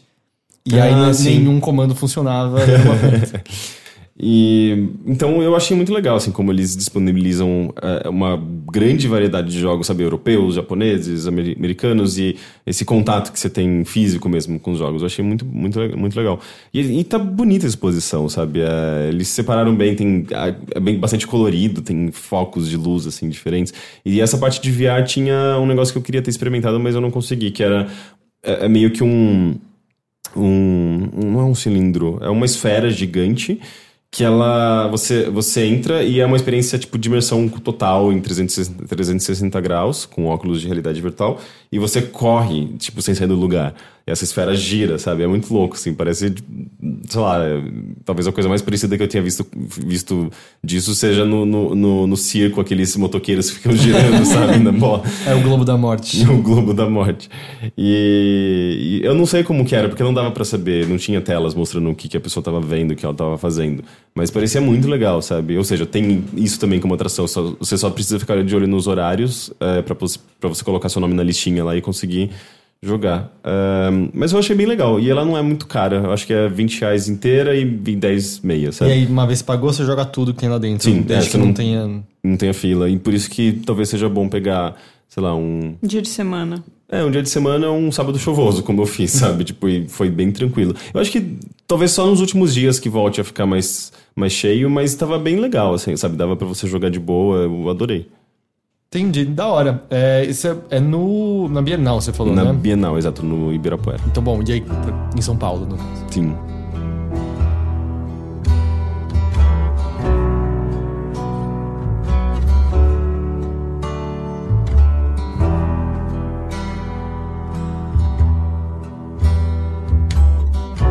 Haven't seen you in quite a while. I was down the hole just Gente, e aí, bom, depois da gente ter falado isso, tem mais uma coisa que os três viram que a gente queria falar. E esse daqui a gente conversou antes, a gente tava afim de falar com spoilers. Já tá um tempinho nos cinemas. E eu não sei, a gente tava meio que afim de falar meio. E de verdade também é um filme que eu acho que não existem spoilers direito. Não? Existem sim, porque, ó. Não é, vamos, falar sobre. Uhum. vamos falar logo so- sobre o que é. Mãe, quando você foi no cinema, você não tinha visto nada sobre o filme. Nada. Absolutamente nada. Mas Blade Runner 2049 foi a mesma coisa. Não, mas você não sabe. Blade Runner, se você sabia o que, o que era a trama, você sabia que não, tinha. não, eu não sabia nada da trama. Não, você sabia que tinha androides, Ah, tá, não, é. replicantes e coisas assim. E eu não esperava que ia ter Android no Mãe também, foi meio estranho. Não, mas o mãe você não sabia nem. Tipo, você, não- você só sabia que tinha Jennifer Lawrence. não. Não sabia que tinha. então, você não sabia nada. Nada. O, o Blade Runner você tinha como, como presumir algumas coisas por ter visto o primeiro. Mãe não tem um primeiro filme. Não. Esse é o primeiro, mas eu não acho que vai ter continuação. A menos que você considere que a Bíblia Sagrada é, o, é a prequel Não, de mãe. Vai que o Aronofsky escreve Mãe 2, a avó. Mas bem, Mãe é o novo filme do Aronofsky, sendo que o último filme antes dele foi de- desse foi Cisne Negro mesmo? Ele não fez nada não, desse Cisne ele Negro? Acho que fez a Arca de Noé. Oh, é verdade. Afinal, ele é um homem cristão, né? Ele é mesmo? Eu acho que sim, cara. ele fez a Arca de Noé e esse filme é cheio de passagens de referências à Bíblia. É, mas ao mesmo tempo. Ao mesmo tempo ele critica. É, me parece bem, bem forte, assim. Ele tá usando pra um propósito, ele não tá só recontando uma história É. bíblica. Mas eu tinha esquecido, esse Arca de Noé é aquele com o Russell Crowe, não é? Eu acho que é. Esse- Eu não assisti Eu esse não assisti. Esse, que- esse filme não é elogiado? Não sei. Eu não faço a menor Não faço a menor ideia. ideia. Eu prefiro pular mesmo. Mas tá. Mãe é o novo filme do Aronofsky, um diretor que fez coisas que eu gosto muito, né? Cisne, Cisne Negro, Negro. ah, O Lutador, eu adoro. Hacking para um sonho. Ele fez as partes de FMV do jogo do Soldier Boys. Isso a gente esquece. Ele fez Pi. Sério que você precisava contar essa parte desse Sim. passado negro? Aham, não tinha como passar.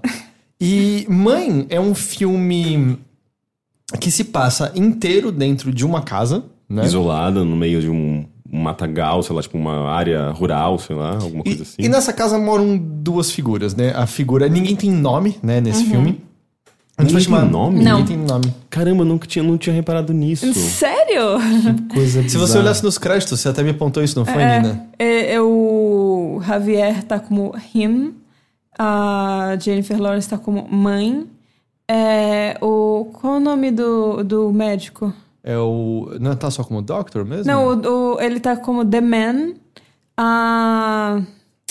Eu tava pensando no nome do ator, na real. Ah, ele é o vilão do, do, daquela série dos Cowboys. Ah. Como é o nome? Não, não é. Não é ele? Eu acho que não. Eu achava que era ele. Qual é o nome? Não. Mas enfim, relevante. Mas qual é o nome da série dos Cowboys? Eu não sei. Westworld. Westworld. Ah, ele é o vilão de É Westworld. verdade, é ele. Ele é. é ele. Ele é um personagem muito importante lá. E tem a Michelle Pfeiffer, que é a esposa. Michelle. É, Pfeiffer, é. Michelle Pfeiffer, The Wife. Aí tem, tipo, é, todos esses são assim, são, são, digamos assim, quase pronomes, não são nomes mesmo. Entendi. E, e basicamente é sobre esse casal que se muda. Não, se muda não. Não, ele Não, já estão tá morando. morando lá há algum tempo. Eles- A esposa, que é a Jennifer Lawrence, reformou toda a casa Uhum. porque rolou um incêndio que destruiu tudo. E aí, tipo, meio que. Ele, ele, ele é, inc- eles dois se, se casam, ela reforma toda a casa porque é a casa que foi sempre dele, que tem as lembranças dele, e ela quer restaurar isso. Uhum. Ela ela- até questionaram em alguns momentos por que, que ela tá fazendo isso do zero, que era mais fácil construir outra casa no lugar. Ela falou, não, mas é a casa dele.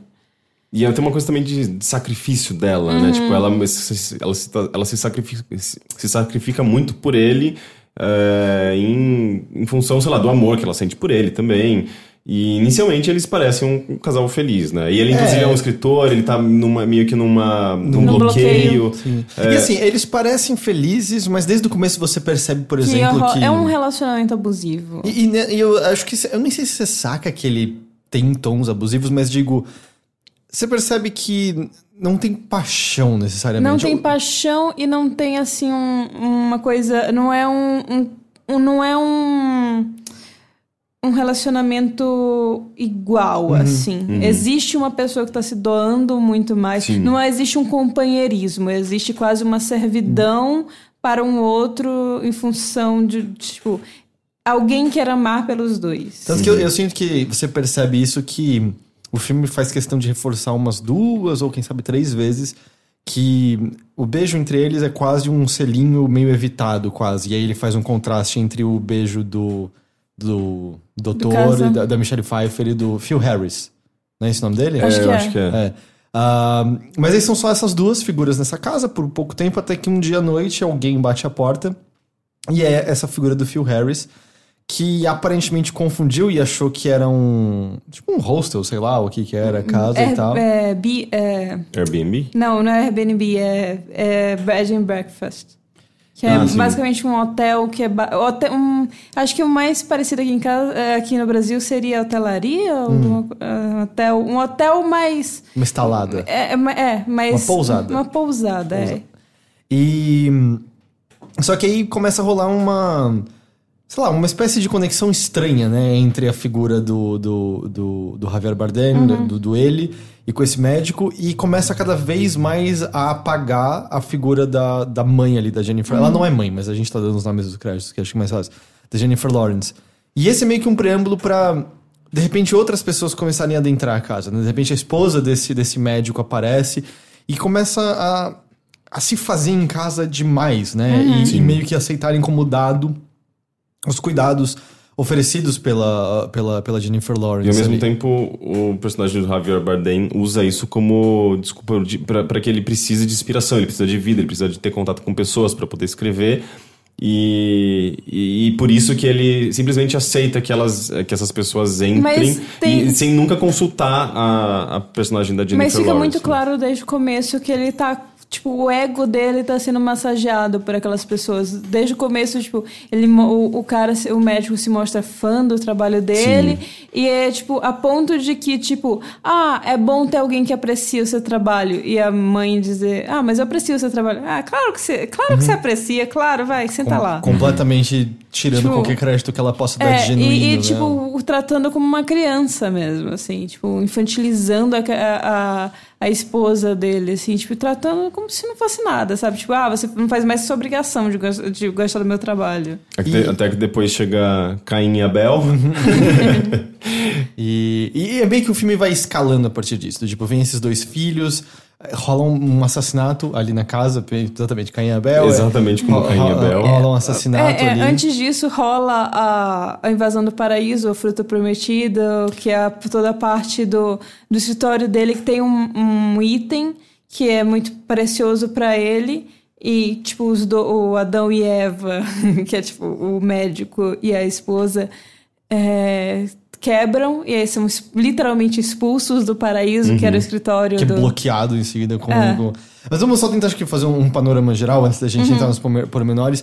E é um filme que essa estrutura eh, ele escala em cima disso. Do tipo, Uhum. ah, depois disso há o funeral do filho e o funeral acontece na casa. É, é E- quase teatral, né? Ele, É, ele poderia e ser é facilmente muito adaptado aflitivo. pro, Eu acho pro que a parte do funeral provavelmente é uma das partes mais É, a parte do funeral é- Apesar de escalar muito mais depois, a parte do, do funeral, assim, acho que é o que eu mais me senti desrespeitada ali. E eu acho que um detalhe que é legal de notar com isso é que é um. A gente tá sempre acompanhando a figura da Jennifer Lawrence, né? Uma, É um um filme que tem. close muito forte no, no rosto dela, tipo, na visão dela, tipo, muito perto dela, assim. Até porque a casa é, uma, é, é algo muito próximo dela, né? É uma Uhum. coisa que ela construiu, ela preserva a casa, ela. ela é, a casa é basicamente uma extensão dela, né? Uhum. Mas digo, você nunca vai ver uma cena, a câmera nunca vai enquadrar outros personagens e não ter ela presente. A gente tá sempre acompanhando ela. É tudo que, tudo que a gente tá vendo é o que ela tá vendo também. Assim, ela nos acompanha por. São o quê? Duas horas do filme? mais ou menos, É, de após duas horas, a gente vai estar sempre do, do lado dela. E aí você tem a cena desse funeral e é meio. é, Tem algo meio cômico até, em certa medida, porque as pessoas começam a entrar e começa a entrar muita gente e você tá sempre. E tem uma coisa também muito cáfica eu, eu, nisso, porque ela começa a olhar e, e- e não tá entendendo por que, que na casa dela tá rolando esse funeral. Você não sabe quem é nenhuma daquelas pessoas e elas estão falando de outros assuntos. De repente não estão mais aceitando ela direito ou vendo ela como uma invasora naquela casa. Elas estão sentando na pia que não está chumbada. Virou meme, de virou meme. É. Virou meme mesmo? Virou. Não, e, e, e você vê que Não as senta pessoas... na pia, não tá chumbada. É, tem aquela fotinho da Mônica, é, tipo, não senta na pia, não tá chumbada, e na, no- na mão da Mônica no mouse tem um coração. Mas enfim, é, e as pessoas começam a desrespeitá-la gratuitamente, né? Ela, tipo, ela perde- entra no quarto e tem pessoas no quarto. E, e elas começam a meio que rir dela quando ela pede, né? Coisa, coisas pra, pra ela. Pra... É, é, é, é- é muito. Parece um pesadelo. Do, É, tipo, eu é, acho que dá pra você sim. ter pesadelos Eu acho maneira. que no final do. Principalmente no final do filme, tipo, é um pesadelo. Tipo, você tá num pesadelo normal nessa parte do, do funeral. Eu, a parte. é, mas no final, quando você tá com muita febre, começa a ter delírios. É, que vai es- escalando cada vez mais. E, e- e esse é o ponto no qual ela passa a. Porque desde o começo do filme ela tem umas dores de cabeça e ela toma um remédio. Amarelo. É um, um- é um pozinho amarelo que ela dissolve na água e bebe. E... E é o mesmo também que ela mistura na, na tinta que ela passa na parede, naquele. Ah, é o mesmo que ela mistura Ah, na é o tinta? mesmo? Eu achei que era só Eu- pra eu parecer acho- a mesma eu- coisa. não- é assim, simbolicamente é o mesmo. É um pozinho amarelo ainda. Mas né? é, é, tipo, se- não é. Pode não ser literalmente o mesmo frasco, mas é, é o mesmo no sentido de simbolismo. Entendi. E chega um momento em que ela se dá por satisfeita, inclusive é um, é um momento em que ela, ela meio que ela acredita que ela é, redescobriu o amor, redescobriu a paixão que existia É, o- entre ela e o marido. Mas- que ela, ou tem, um- menos, ela, né? que ela tem uma explosão de raiva, essas Uhum. pessoas vão embora, ela tem uma, uma discussão com o marido.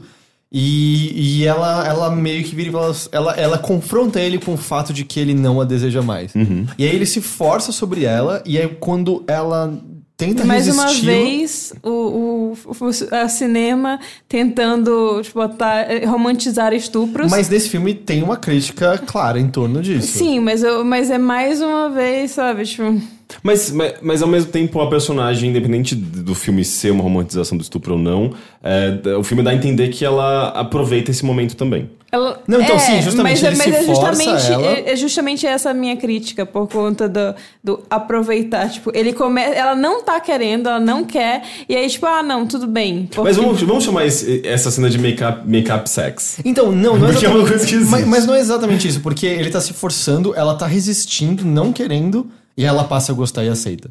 E eu acho que é meio essencial, porque o lance dele só sentir atração meio que por ela a partir do momento que ela meio que o nega. Hum, e sim, aí também acho que reforça o lance da submissão dela, porque isso faz parte da personagem Uhum. e tal. Aceitar. E aí ela, ela sente com isso que tô grávida. Né? Não, e a partir desse momento, nessa- ela joga fora, basicamente, o remédio. É. Ela sente que ela não, não precisa, digamos, mais daquele remédio e joga o conteúdo inteiro fora. E a partir desse momento também é o momento em que é, é- é o ponto em que o filme começa a se tornar esse grande pesadelo, começa a crescer e porque Mais ou menos. Ele tem um, mo- um momento de calmaria absurda, que são o que é a, a São os período- meses que ele tá escrevendo o poema. É, o, o me- os meses que ele tá escrevendo o poema, p- pela, tanto pela, é pela inspiração que veio p- por conta das pessoas na casa, quanto pela gravidez dela. E ela também é o período da gestação dela, que ela tem a calmaria, digamos, são, no- vamos dizer, oito ou nove meses de calmaria. É verdade, verdade, faz sentido, tem esse intervalo. É, porque ela tá prestes a, a parir quando o poema dele, ou a poesia, ou a obra poética nova dele é publicada. Torna-se um fenômeno e pessoas aparecem à porta dele querendo ouvir palavras dele, querendo ouvir essa grande figura que escreveu isso que fez sentido pra todos É, eles. e dizendo assim coisas como eu sinto que você escreveu isso pra mim. Pô, ah, e ele dizendo não, eu escrevi pra você. Que assim a gente pode é, dizer isso de um monte de obras pop e também da Bíblia. Que porque, tipo, existem, interpre- existem versões, existem interpretações diferentes que você pode dar. Porque, vamos dizer assim, de modo amplo, a mensagem da Bíblia é uma mensagem bonita. O, o problema são os fanboys. Sim. É, até porque é, é muito. acaba se tornando muito sobre isso. Os seguidores dele, literalmente, né? Tipo, as pessoas que é, acompanham o trabalho dele querem estar presente é, a, a ele, ele se torna um grande ícone para essas pessoas, né? Um, um deus. E, e ele, obviamente, como ele já já, já mostrava no começo do filme, ele gosta disso. Isso é uma grande massagem de ego pra ele e ele quer ter essas pessoas por perto. Só que chega um ponto no qual essas pessoas basicamente é, é, é, elas passam a invadir essa casa. É, a- ele- ele- Destruir a casa e querer um pedaço dele. E aí o que você tem nessa, nessa parte é meio que a mesma estrutura que a gente teve na cena de antes, mas escalando de uma maneira muito maior, né? Esse- esses seguidores dele que amaram a poesia começam a entrar na casa, é, começam a ter, vamos dizer, o mesmo tipo de folga que as pessoas de antes tinham, mas aí, como você falou, Nina, eles começam a querer arrancar pedaços pra terem um pouco do poeta com eles. E começa a escalar, e nessa hora. Eu achei que ficou engraçado pra cacete. Eu achei cômico. Sério? Eu achei muito cômico. Eu comecei a pedaço. achar assustador como as pessoas começam a tomar conta do espaço que antes era dela, sabe? Tipo, um espaço que ela dedicou a vida pra construir. E de repente aquilo se torna uma zona de guerra. Literalmente, não é uma maneira de Literalmente. dizer. Eu, O acho, eu achei muito opressor. É por muito conta- opressor. É porque assim, do jeito que escala também. E assim, também pra- como ela é subjugada por todo mundo e, e, tipo, o, o corpo dela também passa a, a quase... Tipo, as pessoas acharem que é público também. Ah, E, ao- e ao mesmo tempo, ela começa eh, as- essas dores de cabeça e, e dor do corpo. Ela tá grávida, ela tá com, sei lá, com a barriga muito grande. Ela Não, tá ela meio tá- que pra ter. ela tá, horas. tá, tipo, gravidíssima. É, ela tá pra ter. É, a, dá, dá pra dar luz ali. E é, todas essa- essas sensações e dores que ela tem é reforçada com um efeito absurdo de. A, a câmera começa a vibrar e o, o som começa a reverberar muito forte, como se tivesse, sei lá, tipo. Dentro de um, de, um, de um túnel, sabe? Tipo, e as coisas. Enfim, é um efeito muito forte aquilo. É, tipo, é, é meio pesado demais pra algumas pessoas. Eu, inclusive. eu acho que funciona também, ah, vamos dizer, parte do que ele quer fazer, porque o fi- vo- eu acho que qualquer um de nós que entrasse naquela casa entende meio que a estrutura dela, só de ter visto o filme, Sim, sabe? É, você ao longo do filme, você vai entendendo onde é cada ambiente e você vai entendendo a relação, a relação dela com a casa. E por isso que esse momento é tão impactante, porque, primeiro, você. É, toda aquelas, aquela, aquela construção lenta, né? Tipo, do, é, dela limpando as coisas e, e reformando as coisas. Você vê tudo isso ser jogado, jogado fora, né? Nesse momento. É um momento de destruição muito intenso. E o que eu acho que também rola é que nessa hora você perde a noção espacial da casa. Você começa com o só o exagero das pessoas, arrancando os pedaços, é, de novo tratando-a como se ela não fosse pedaço da casa, como se ela não fosse responsável pela casa. E como se ela não fosse uma pessoa. Acho que muito mais isso também. A, a pa- a partir de um certo momento, ela, tipo, ela, mesmo se ela fosse só uma visita ali, tipo, ela passa a ser desconsiderada completamente. Até porque as pessoas começam a brigar entre si pelas, pel- pelas peças, né? Tipo, ah, eu vou tirar a pia chumbada, vou tirar, tirar esse pedaço de madeira. Daí qualquer coisa que aparece, as, as pessoas ficam tentam brigar pra pegar aquele pedaço de alguma coisa nova que descobriram. É bizarro. E só que aí é, vira uma coisa de. Acho que o lance Kafka, kafkaniano, cresce ainda mais, né? Porque é o que você falou. É, as pessoas começam a, a desenvolver, parece que uma. Eu não lembro exatamente qual é o ponto de estalo, assim, o, o que acontece. Mas de repente ela olha e tem um culto se formando. Tem uma prisão na qual eles colocaram alguns dos seguidores do poeta. De repente. Ah, não, a polícia entra na casa. Quando É, a bagunça tá exato. muito forte, a polícia entra, começa a tentar prender pessoas. Eu acho que um tiro é dado. Pessoas são executadas aleatoriamente. Ah, parece o líder, né? Tipo, como se fosse uma líder de uma revolução. Né? assim, tipo, de um minuto pro outro acontece muita coisa. Essa fora que eu comecei a achar um pouco cômico, sabe? E de repente vira uma zona de guerra, sei lá, que a gente veria em alguns países do Oriente Médio, Uhum. do nada. Soldados entrando e olhando, meu Deus, ela tá grávida, eu vou levar ela pra segurança e tal. E vai escalonando, escalonando, escalonando, até que tem uma religião formada de pessoas miseráveis ali esperando. é, poeta. esperando alguma coisa, né? E no caso acaba sendo o retorno do poeta de alguma forma, que acaba levando-a e colocando-a dentro do Éden, né? Dentro da De novo no paraíso. de novo no paraíso, que é a sala dele, ou a sala de que ele não gostava de que ninguém estivesse lá se ele não estivesse presente também. Onde ela finalmente dá a luz, né? Ah, E se torna. E aí tem outro mãe. momento de calmaria. Que a- é uma calmaria absoluta e incômoda. É outro tipo de calmaria. Sim, porque- Enquanto o outro é, é totalmente pacífico, essa é uma calmaria que é inquietante, porque você sabe que tá algo prestes a acontecer. E, e é aquela cena maravilhosa que ele quer, ele tá tentando pegar, segurar o filho e ela não deixa, porque é, é, é novamente parte dela e ela, ela se sacrificou pra, pra aquele, aquele filho. É, é, é meio que, novamente, a relação, tipo, com a casa, sabe? Esse- Essa coisa é minha. Só que dessa vez ela tá querendo defender aquilo que é dela. E, e, inclusive, é, é muito forte, né? Ele fala, tipo, eu sou o pai. Ela, E e ela ela, fala- berra, eu sou a mãe. Como E- se fosse um animal feroz, Sim. acalmando assim o outro, manda, mostrando quem é que manda ali. E é a única vez, assim, provavelmente no filme todo, que ela, tipo, se impõe de uma maneira assim que verdadeiramente coloca o, o outro personagem, assim, tipo, em, em sobressalto e, e, tipo, ele disse, não, agora, agora eu vou ficar quieto. É, eu acho provavelmente a única vez no filme inteiro. Mesmo no final, assim, essa é a única vez que ela está dominando a Sim. situação.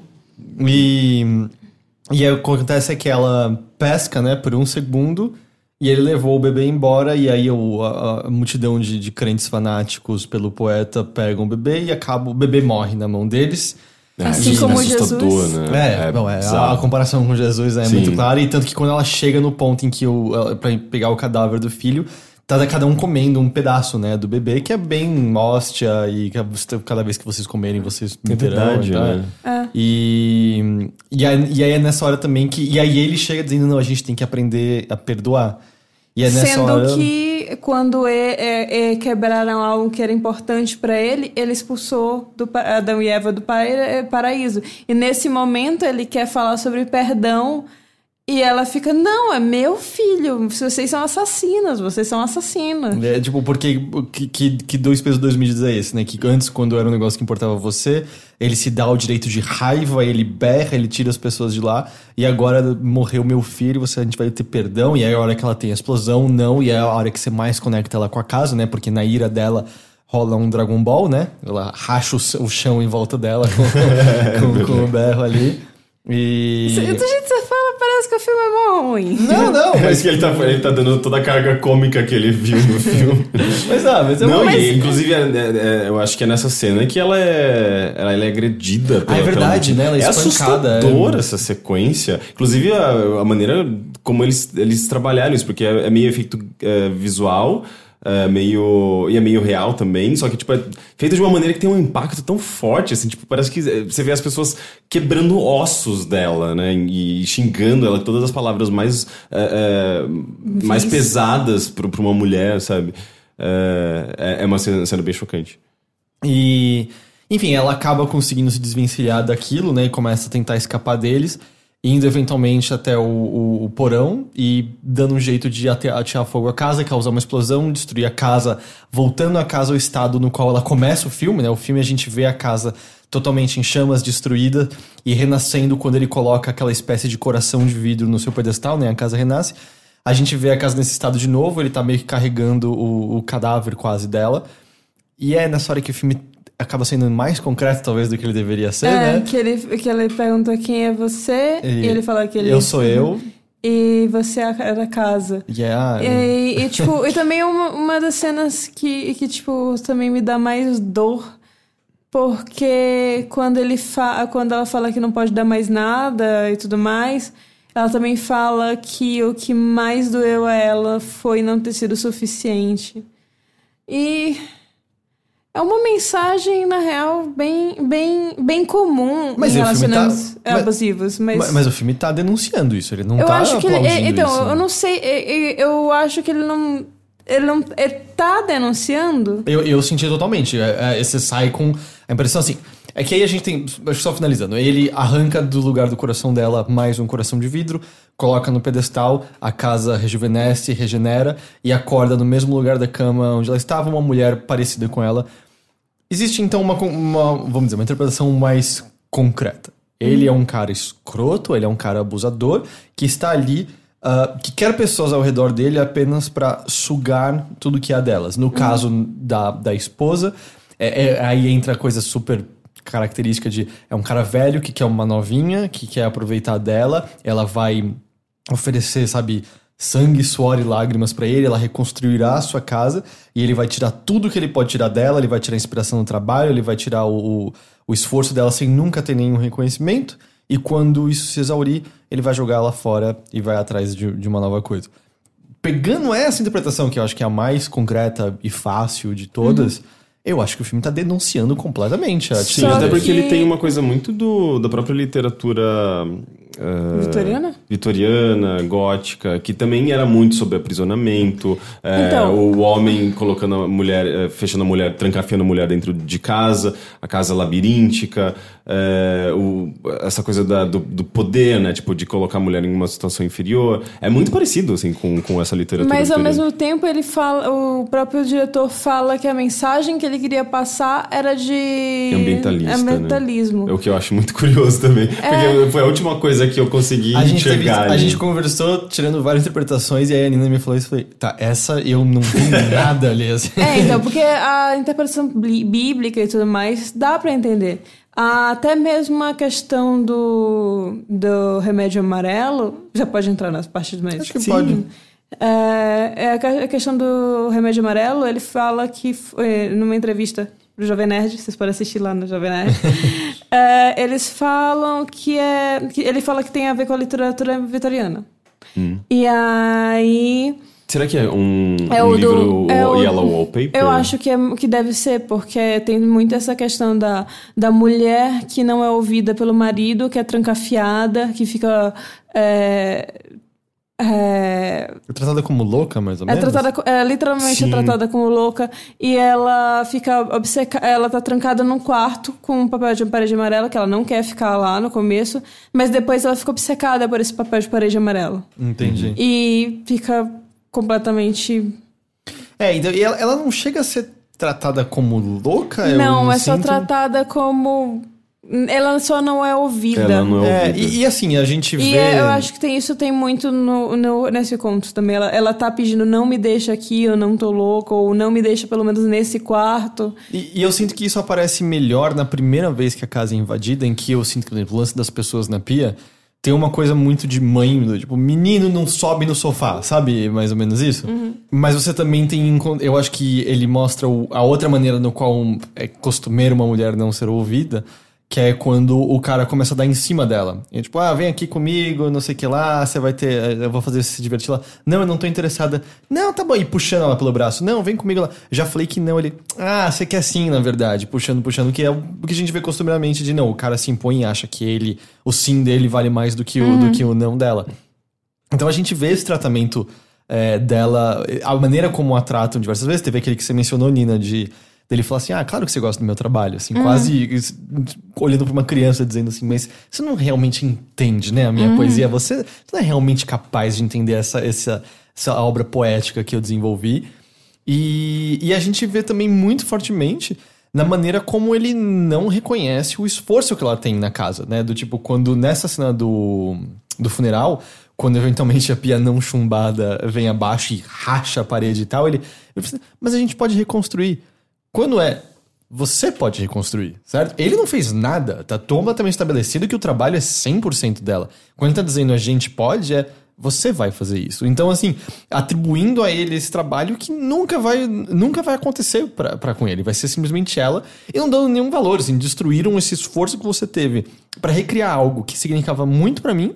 Mas dane-se, você pode fazer Sim, isso. é isso e ainda E faz tam- parte da- da- dessa interpretação uh, feminista mesmo do filme, né? Eu não acho que é Não, eu, não, feminista. eu, eu acho que Hum. é, é uma personagem feminina não é necessariamente uma retratação feminista. Eu acho que Eu é acho mais que é- denunciando é- um relacionamento é. abusivo. É, é, eu acho que sim, sim, mas nesse, Mas nesse, nesse feminista, eu acho que eu não consideraria. Então, tipo, que essa, essa ainda é uma interpretação que vai em direção àquilo que a gente tava dizendo sobre é, é, a relacionamento abusivo. É olhando sobre- ele, essas figuras mais como é um homem, uma mulher, é uma casa que existe em algum lugar mesmo, Sim, certo? mas é, eu ainda não consigo. O lance, tá, o lance da- das referências da Bíblia e tal, mas eu ainda não consigo ente- entender todo esse ciclo que é o filme, né? Que ele é um ciclo, é, do ponto de vista ambientalista da coisa. O lance, pelo que você até me falou, não foi, Nina? É a velocidade com qual tudo acontece, não é? Hum, não só isso, é tipo o- a maneira como você distrata, você tem, você tem o, tudo como dado e tipo.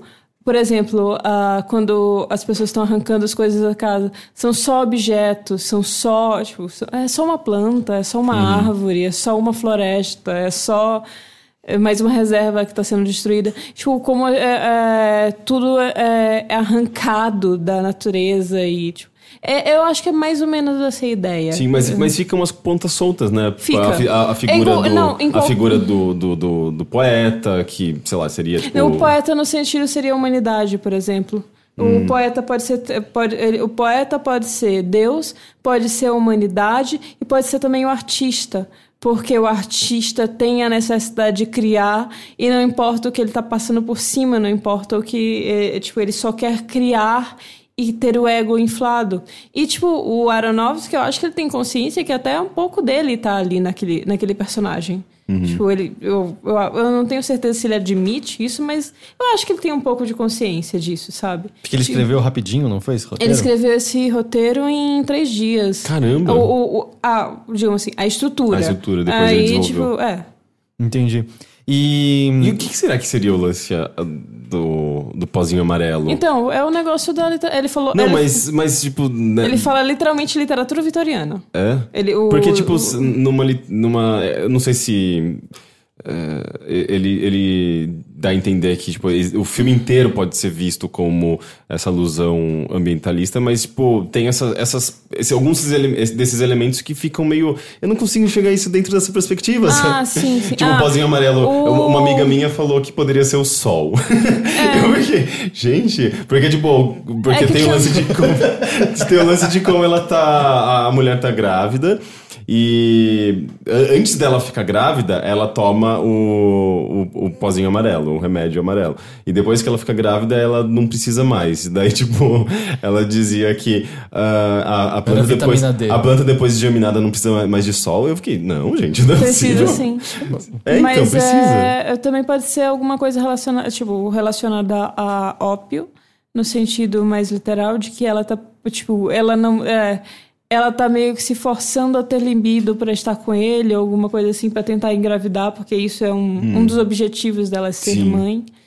Tipo, na vis... ela quer muito ser mãe. Tanto que quando, quando é, tem essa conversa ao longo do filme, ela, tipo, ela até parece meio magoada quando, quando ele fala, ah, eu quero muito ter filhos, mas ele com ela não tem Sim. as relações. É verdade. Tipo, ele não tá transando. Logo, É. como você vai ter filho se você não tá transando? É.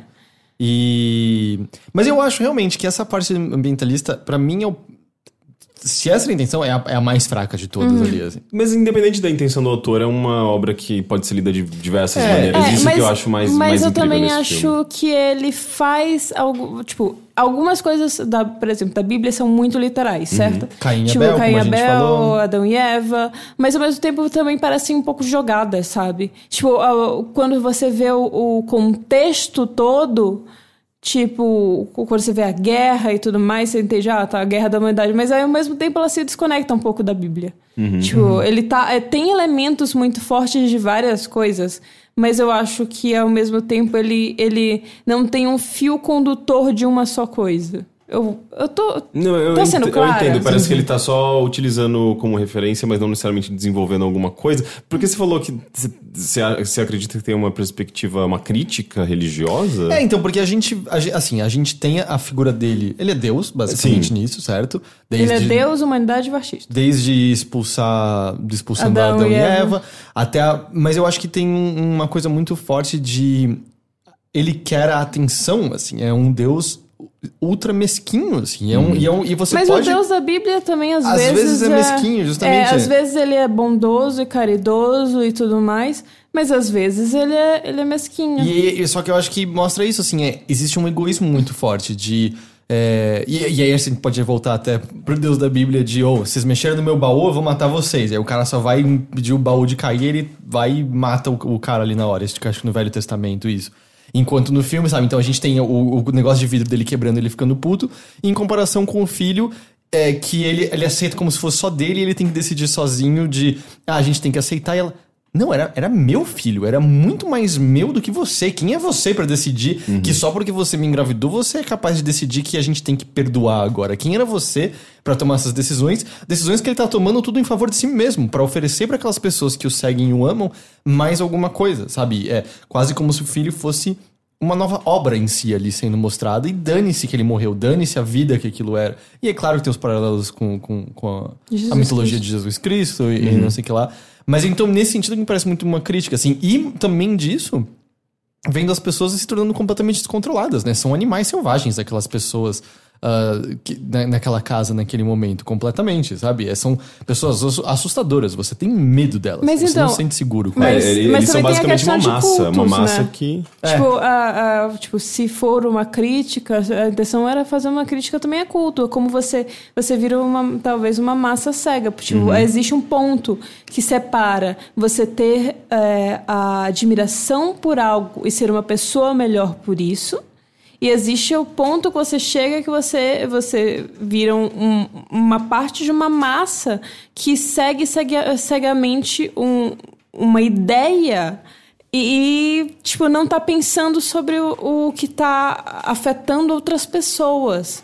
Em que parte que você tá, tá tipo, passando por cima de outras pessoas pra- pra demonstrar a sua fé. Como os fãs de Rick and Morty querendo o molho especial nesse fim de semana, por Sim. exemplo. Mas é. E, e aí você também, a gente vê todo o processo, sabe? De quando ele escreveu o poema, que é- era uma obra. E claro, há um paralelo com, com Bíblia, certo? Me parece, na, na estrutura do filme. É o texto sagrado que inspirou as pessoas. Uhum. É. Olha, qual é a é imagem isso. que aparece quando ela lê o texto mesmo? Porque você nunca, nunca é, tem um o- contato é a com imagem com- da, da da casa. casa. E- Que é, é meio simbólico, né? Eu acho que é o que ela É a sente quando ela, casa e, ela é, lê tipo, e o que co- representa. é, e meio que o começo, assim, tudo surgindo. E aí, quando as pessoas começam a vir, a vir conversar com ele, fala, cara, esse poema falou muito comigo. Ele, ah, eu escrevi pra você, no sentido de é pra todos vocês. E o que a gente vê ali momentos depois é pessoas sendo aprisionadas porque por algum motivo não estão, sei lá, interpretando da maneira correta, porque não estão seguindo o caminho que elas determinaram corretos. Pessoas posteriormente sendo executadas e é a editora dele ainda por cima executando pessoas ali. Então me parece muito assim, porra, como é que a gente saltou de um momento de um E a negócio? editora tem uma coisa até meio, talvez, corporativista, ou Sim. tipo de apropriação de uma Sim, obra. porque ela chega num ponto que, tipo, ela trata a, a mãe, tipo, como se fosse algo promocional Hum. dela também. Uhum. Ela tá, tá, não tá promovendo só o livro e o poeta. Ela tá usando, ah, essa aqui é a inspiração, vou vender a inspiração verdade, também. é verdade. E ela, é, é, também ela chega num momento que ela que tem o original, que ela tá brigando com o fã pelo original. E aí, sabe, um negócio que nasceu supostamente de puro amor, sabe, de, de inspirações de eh, vida real, entendendo a perda da- daquele, daquele casal que per- perdeu o filho, entendendo o amor de ter um filho vindo no caminho, de uma esposa que o ama, e de repente pra um negócio que justifica você executar pessoas ali do lado. Eu acho que nesse sentido que há, um- há uma crítica de como, cara, vocês deturpa- deturparam tudo, sabe? Virou, não, não tem nada a ver sobre com o que era realmente originalmente. a Como é muito fácil você também, eh, de, uma- de um, de um movimento, digamos, legítimo, você cair no extremismo e você cair Sim. pras para as deturpações da Sim, obra. e a gente sabe que uh, cultos religiosos uh, são uma maneira através da qual isso acontece. E me parece ser um- a maneira. O filme decidiu abordar esse caminho para boa parte do que ele tá falando. Pelo menos da maneira como, como eu enxerguei. no Mas isso é geral. muito legal, né? Tipo, é um filme que ele, a gente pode enxergar de, de múltiplas maneiras. E eu e, acho que- e todos esses personagens, eles representam alguma coisa É diferente. o filme referenciando a si mesmo. Você pode interpretar a obra do poeta de qualquer maneira, você pode interpretar a obra de Aronofsky de qualquer maneira. Sim, independente da, da intenção Da dele. É. Porque tipo, ela- ela tem a intenção própria. supostamente seria a natureza, mas a, você, sua vivência de- mostra várias coisas. Porque, Uhum. por exemplo, alguém que nunca tivesse é, qualquer tipo é, referência católica, qualquer tipo nunca nunca ouviu a história do Adão e Eva, Caim e Abel, isso passaria batido. Mas como é que talvez essa pessoa com, com esse background diferente interpretaria? É, eu não tinha pego Caim e Abel ali na hora. A gente, só quando a gente conversou depois Eu, você me eu, apontou. eu não sabia muito bem da história. Eu sabia meio que por cima e, e, e- e eu comecei a perceber. Não, isso não é o tipo uma, uma história comum. Isso é certamente uma referência à Bíblia, alguma coisa do tipo. Porque, sabe, eu comecei a. dizer- Embora eu não conheça muito, muitas histórias da Mas Bíblia. sabia, eu não- Caim matou Abel e. Então, mas muito por cima. Eu sabia que existia essa história, mas não sabia como tinha acontecido. Então, Ah, eu- da pedrada na cabeça e tudo mais. não, não, não nesse nível de detalhes. Então, é, para mim foi um pouco disso, de saber que, ah, isso é referência, mas sem entender completamente, sabe? Por isso que uma boa parte do filme eu fiquei meio com pontos de, de Então, é porque eu tive aula de catecismo, É, eu eu, não- eu tenho a refer- toda a referência católica de ler a Bíblia e Uhum. tudo mais. Então, pra mim, tipo, ao mesmo tempo que eu, te eu- como eu falei, tem umas coisas muito claras de Bíblia, tem também algumas alguns pontos que ele se perde, assim, de, de tipo. Fica meio literal com- demais. É, não, tem umas partes que estão literais demais e tem umas partes, assim, que estão desconectadas. É, de parece que ah, você quis fazer referência, mas não tem muito propósito a referência em si. É meio isso? Talvez, mas também talvez, assim, tipo, com que isso tá se ligando? Com que histórias bíblicas está se ligando? Ou tá só se ligando à sua, sua própria febre, tipo, é, alucinada de que você tá escrevendo há três dias, sabe? E, e eu acho que tem uma outra coisa também que, que eu acho legal, é que assim, a casa é, tem, esse, tem esse simbolismo meio quase de útero mesmo, né? É a mãe em si. Mas eu não acho nunca um ambiente acolhedor. Na verdade, é um ambiente muito. É meio morto. Eu não é acho uma casa vazio, bonita. É. Não, é, eu- não é que é- ela, é, ela é uma casa bonita, mas ela não é uma casa aconchegante. E eu. É, aconchegante é uma boa palavra. E a gente esqueceu de mencionar que, é, bom, por conta de um sangue que escorre lá quando, quando Abel é morto, é, ela encontra uma passagem que aparentemente tinha sido é, fechada por uma outra pessoa, né, atrás, atrás de tijolos, em um túnel que aparentemente levaria pra longe dali, em É segurança. verdade, né? E vem de lá de dentro um sapo, que é a única forma de vida, se eu não me engano, que a gente vê dentro da casa fora de pessoas. E você me falou, Nina, que o sapo tem um lance também bíblico, não tem? Tem um simbolismo, tipo, acho que eu até uso em Magnólia, por exemplo. Quando Depois chovem as das- é, é, é, quando, é porque acho que tem até a passagem bíblica certinha, que eu não vou me lembrar. Mas é alguma coisa tipo, depois dessa tempestade de rãs vem, vem alguma coisa boa, sabe? Hum. Porque tanto que na, em Magnólia tem, a- tem tá, tá tudo uma desgraceira. É o, é o clímax do negócio. é, e aí né? tem a tempestade de rãs, e aí, tipo, meio que tem. Tipo, as coisas se acertam. Ou vão pro caminho de, né? Uhum. Tem coisas. E, e é engraçado, assim, porque eu acho que isso volta ao lance do, do relacionamento terrível que ela não percebe. Ela tem aquela chance de escapatória. Aliás, no no final em si, ela tem a chance de fugir. Ela se mata e explode tudo, sabe? Ela nunca cogita que existe liberdade ali esperando por ela assim que ela tentasse.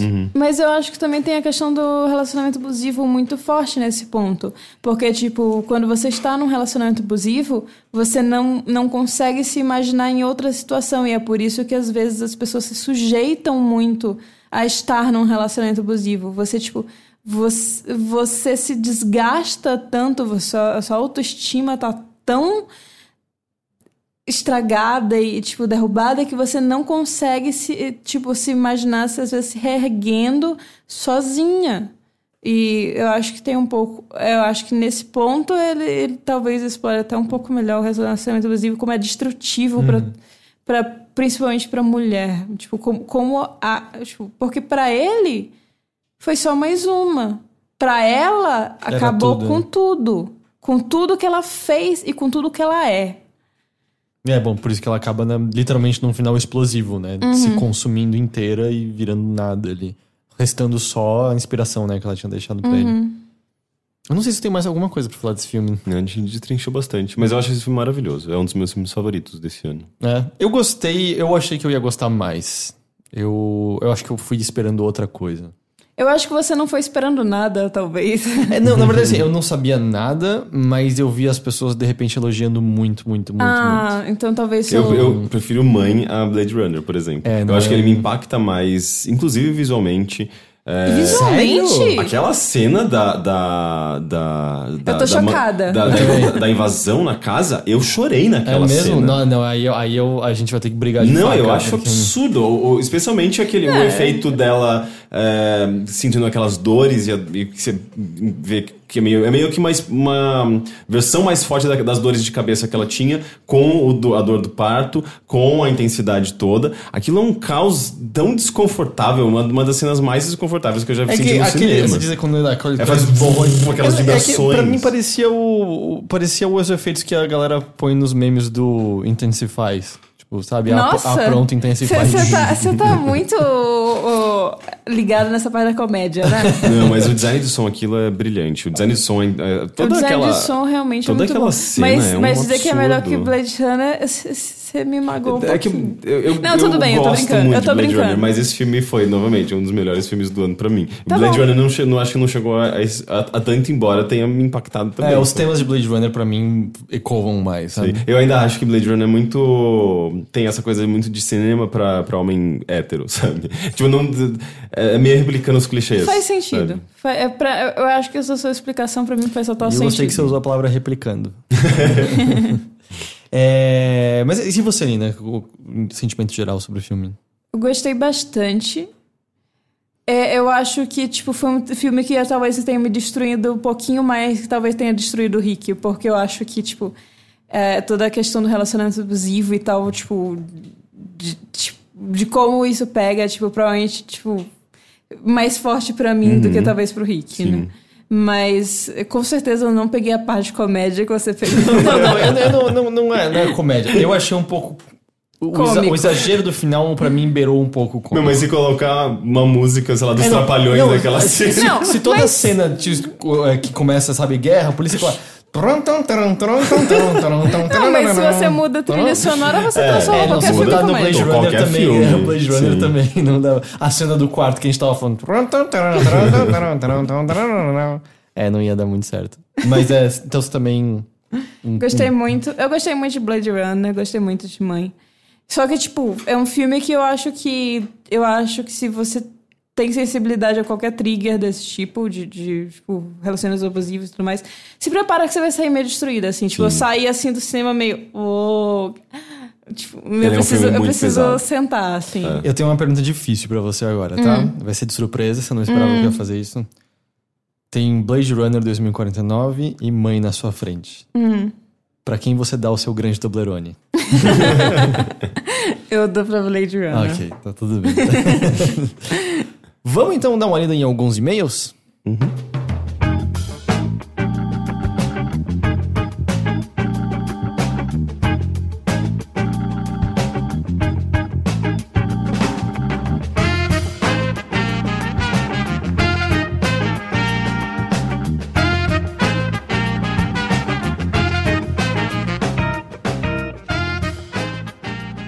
Lembrando que caso você tenha uma pergunta, uma dúvida, um comentário, uma adição a fazer algo que dissemos aqui, ou simplesmente quer expor algo que você está pensando, você pode escrever para bilheteria@overloader.com.br. O primeiro e-mail de hoje vem do Alex, ah, eu não sei se o sobrenome dele é Pantoja ou Pantorra que fala. Ele diz: Olá, amigos do Bilheteria. Sou um ouvinte assíduo do Mothership e, mais recentemente, também do Bilheteria. Foi uma grata surpresa o episódio 142 do Bilheteria com a Cristiane e Rogério, especialmente porque o tema da infância em geral e o da literatura para as crianças em particular não é algo muito comum de se ouvir em podcasts, ainda mais com a seriedade que foi tratado por vocês. Sou pai de duas crianças, de 4 e 3 anos, e com esse episódio pude apresentar o podcast também para minha esposa. Ouvimos juntos todo o programa, que é jornalista à moda antiga, ele põe em parênteses, revistas. Da nossa conversa que se seguiu a isso, surgiu também uma boa reflexão sobre o formato podcasts, que nos parece uma retomada dos antigos programas de rádio, hoje já não muito comuns ou relevantes, com todo o charme e o bom vício que isso provoca, e, ao mesmo tempo, uma forma criativa de produção de conteúdo que fala diretamente com seu público, algo que a tecnologia e a crise do jornalismo possibilitaram. Talvez um do-it-yourself dos nossos tempos. Aliás, já pensaram no próprio podcast enquanto formato, proposta, alcance, etc., como um tema para o bilheteria? Muito em breve passarei a contribuir no Apoia-se. Muito obrigado, a gente agradece. Se você está ouvindo e não é um apoiador, acesse o apoia.se barra overloader e considere se tornar um dos nossos apoiadores, porque três reais que seja por mês nos ajuda imensamente a manter essa operação funcionando. Voltei para o e-mail aqui, que é o mínimo que posso fazer em reconhecimento ao ótimo trabalho de vocês. Um grande abraço, Alex Pantoja ou Pantorra. Tem uma drag queen chamado, chamada Leiloca Pantoja. Ah, é? então talvez, talvez seja Pantoja mesmo. Talvez ele seja primo da drag queen Leiloca Pantoja. Talvez ele, eu não sei. Mas é, não, até que seria um, um tema legal. Eu tava. Recentemente, a, o Bombcast, o principal podcast. Quer dizer, o principal, os dois são, são, são, são excelentes. Mas o podcast original da Giant Bomb alcançou a marca de 500 episódios. Uau, faz tempo, e né? Faz assim, a Giant Bomb tem, vai fazer 10 anos ano que vem. E, mas eles tinham começado antes com um podcast chamado Era o Ryan e o Jeff, o The Arrow Pointing Down. Mas ele tava. Foi um episódio assim, com um início meio. relembrando coisas, falando um pouco do passado. E ele muito comentando assim, como 2008 era, sabe, o deserto do Mad Max para podcast, assim, você não tinha anunciante como você tem hoje em dia, especialmente lá fora, aqui no Brasil, é, só os grandes, assim, que, que tem anunciantes, né? Os, os pequenos é, é mais Você difícil. olhando pra mim, não, Não sei, sei. de nada. Esse dinheiro não vai pra mim. É, os, pros pequenos ainda é mais difícil, mas no- lá fora você percebe, assim, quem acompanha podcast nos Estados Unidos ah, viu, assim, de, um, de uns anos pra cá, é, de repente você começa a ver muitos anunciantes em podcasts e antes você não via. Ainda largamente você vê muitos mesmos anunciantes, do tipo, quem ouve, tá cansado de ouvir sobre Blue Apron, tá cansado de ouvir sobre Squarespace, Aquele Shave dos Club. colchões. Qual? É, o, do- o- tem o Lisa Mattress e o, o Sleep Kill lá, sabe? Não, tem um outro também. Ah, é? É que é do 99% Invisible. Esse eu nem, nem- esse eu não lembro agora. Mas tem. é, aparentemente colchões encontraram, né? Seu nicho em podcasts. Mas, é, assim, tá virando cada vez mais um meio, então, que tem como sustentar. Mas ele fala um pouco, e eu tava pensando, assim, sobre isso, de. Especialmente diante do. Os convidados que a gente teve no Bilheteria recentemente, que são pessoas que estavam até perguntando o que, que era o formato exatamente, que não estão acostumados a ouvir podcast, a gravar podcast, e todos meio que se espantaram com o tempo de duração da conversa e, e- e o fato de que a gente não edita nada, assim, né? O fato de que a gente não edita nada é a gente e outros podcasts, a gente acredita, vamos dizer, né? Assim, mentira, eu, eu corrijo alguns erros que acontecem, por exemplo, se uma gata, por exemplo, subisse e derrubasse uma coisa de cima da mesa, eu tiraria o barulho do copo se quebrando e da gente berrando de susto, por exemplo. Eu, eu acho que deveria ser mantido. É, não, mas isso não aconteceu, isso é um, é um hipotético, sabe? Mas, mas eu, eu, eu fiquei pensando assim, cada vez mais como é uma coisa que eu sinto que eu, eu desejava quando, quando, quando mais jovem, e a gente tem, e eu acho muito legal como a gente tem é, de tantos assuntos variados e de. E, e qualquer um podendo fazer, com um microfone simples você faz em casa. Porque eu sinto que volta e meia, o tipo de coisa que você consegue ouvir em podcast é próximo das conversas que você volta e meia desejava ter, e às vezes você não conhecia pessoas próximas que teriam essas conversas com você, sabe? De.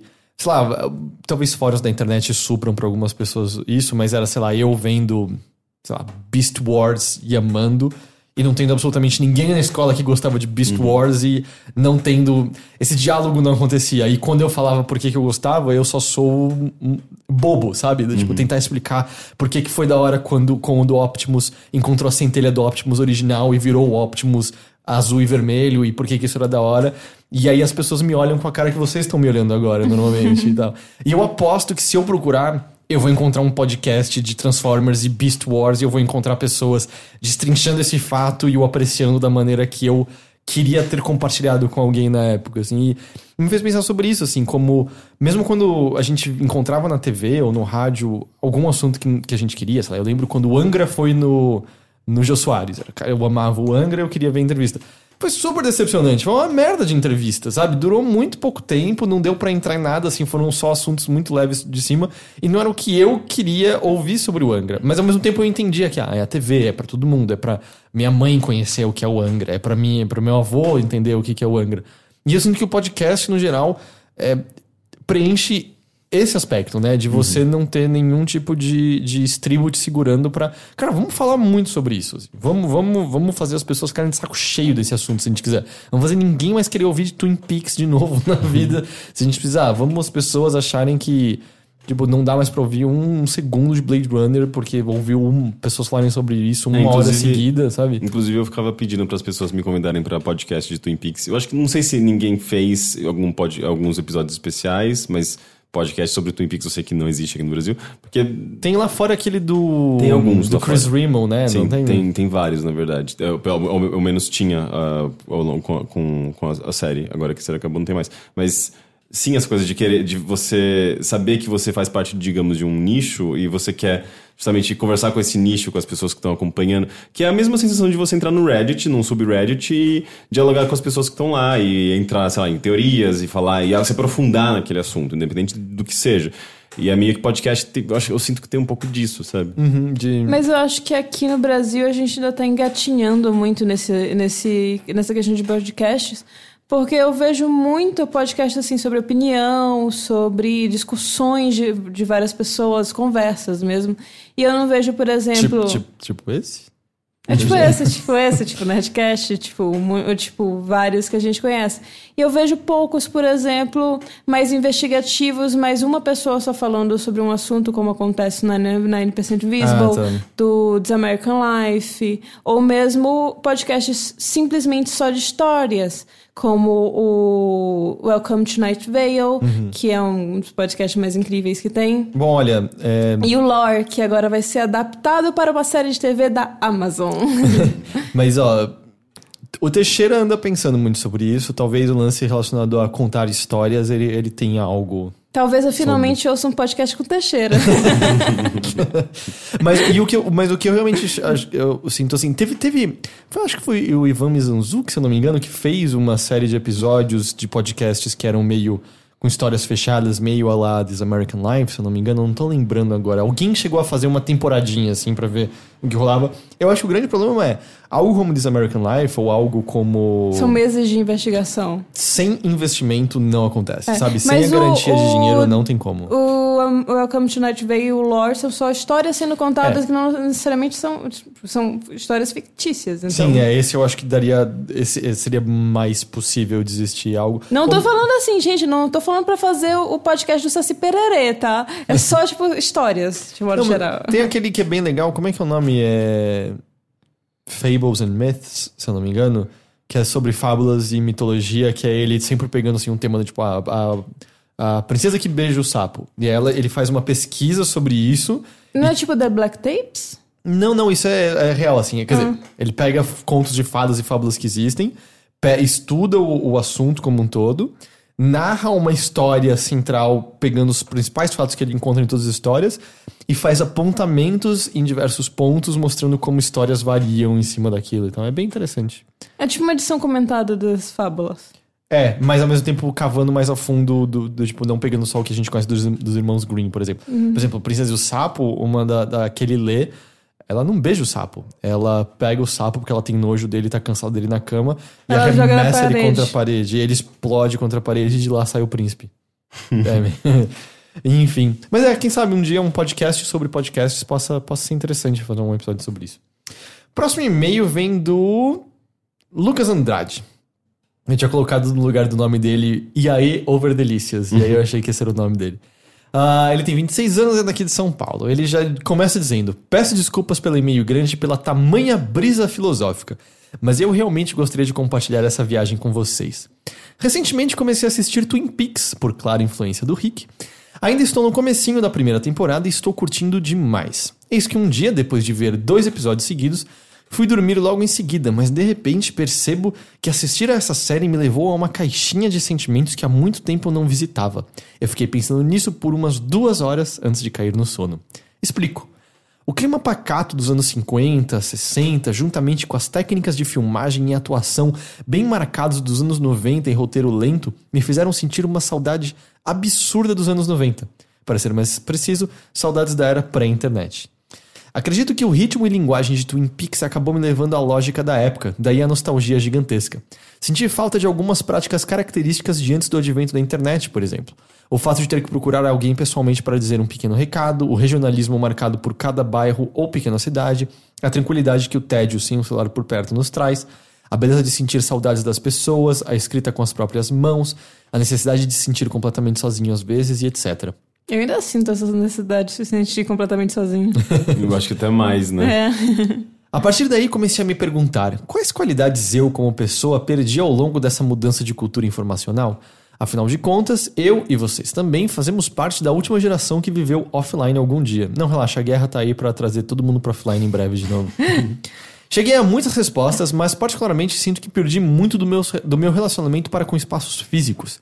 Eu tenho uma memória extremamente vívida de cada canto dos lugares que eu visitava quando criança ou adolescente. Lembro do formato dos talheres e copos que minha avó usava na casa dela durante minha infância. Lembro do piso de taco da casa das minhas tias. Lembro do carpete do escritório que minha mãe trabalhava. Lembro da textura da casinha da primeira cachorra que eu criei até os 11 anos. Porém, hoje os espaços são mais banais. A impressão que tenho é que o mundo físico hoje tem uma camada maior de blur na minha frente, por conta de tantas vezes que consulto celular e computador ao longo do dia. O desejo forte que tive foi o de me apegar mais à espacialidade, reparar nos objetos que compõem meu quarto, a rachadura da mesa do escritório, reparar na decoração dos locais e perceber como tudo aquilo é real e marcante. Quando entrei nesse transe de ideias, fiquei um bom tempo contemplando meu quarto novo, que me mudei faz dois meses, e percebendo como é importante se apegar a esses pedaços para que eu contemple melhor o aqui e o agora. Sacaram? Eu sei, parece loucura, mas foi essa minha brisa. Não sei se foi uma viagem só minha ou se é simplesmente um sentimento de nostalgia normal. Dito isto, gostaria de perguntar para vocês: algum filme, série já despertou esse tipo de sentimento em vocês? Vocês sentem esse tipo de nostalgia forte? Sentem falta de um mundo offline e sem tantas informações? Fez sentido alguma dessas coisas que eu disse? Eu acho que nostalgia é uma coisa muito presente na nossa vida, e principalmente agora que tem muito filme evoca- tipo, fazendo referência aos anos 80 e 90. Tipo, o It mesmo. Ele traz muitas dessas coisas, assim, de, tipo, você brincar na rua. Tipo, o finalzinho de você brincar na rua, andar de bicicleta.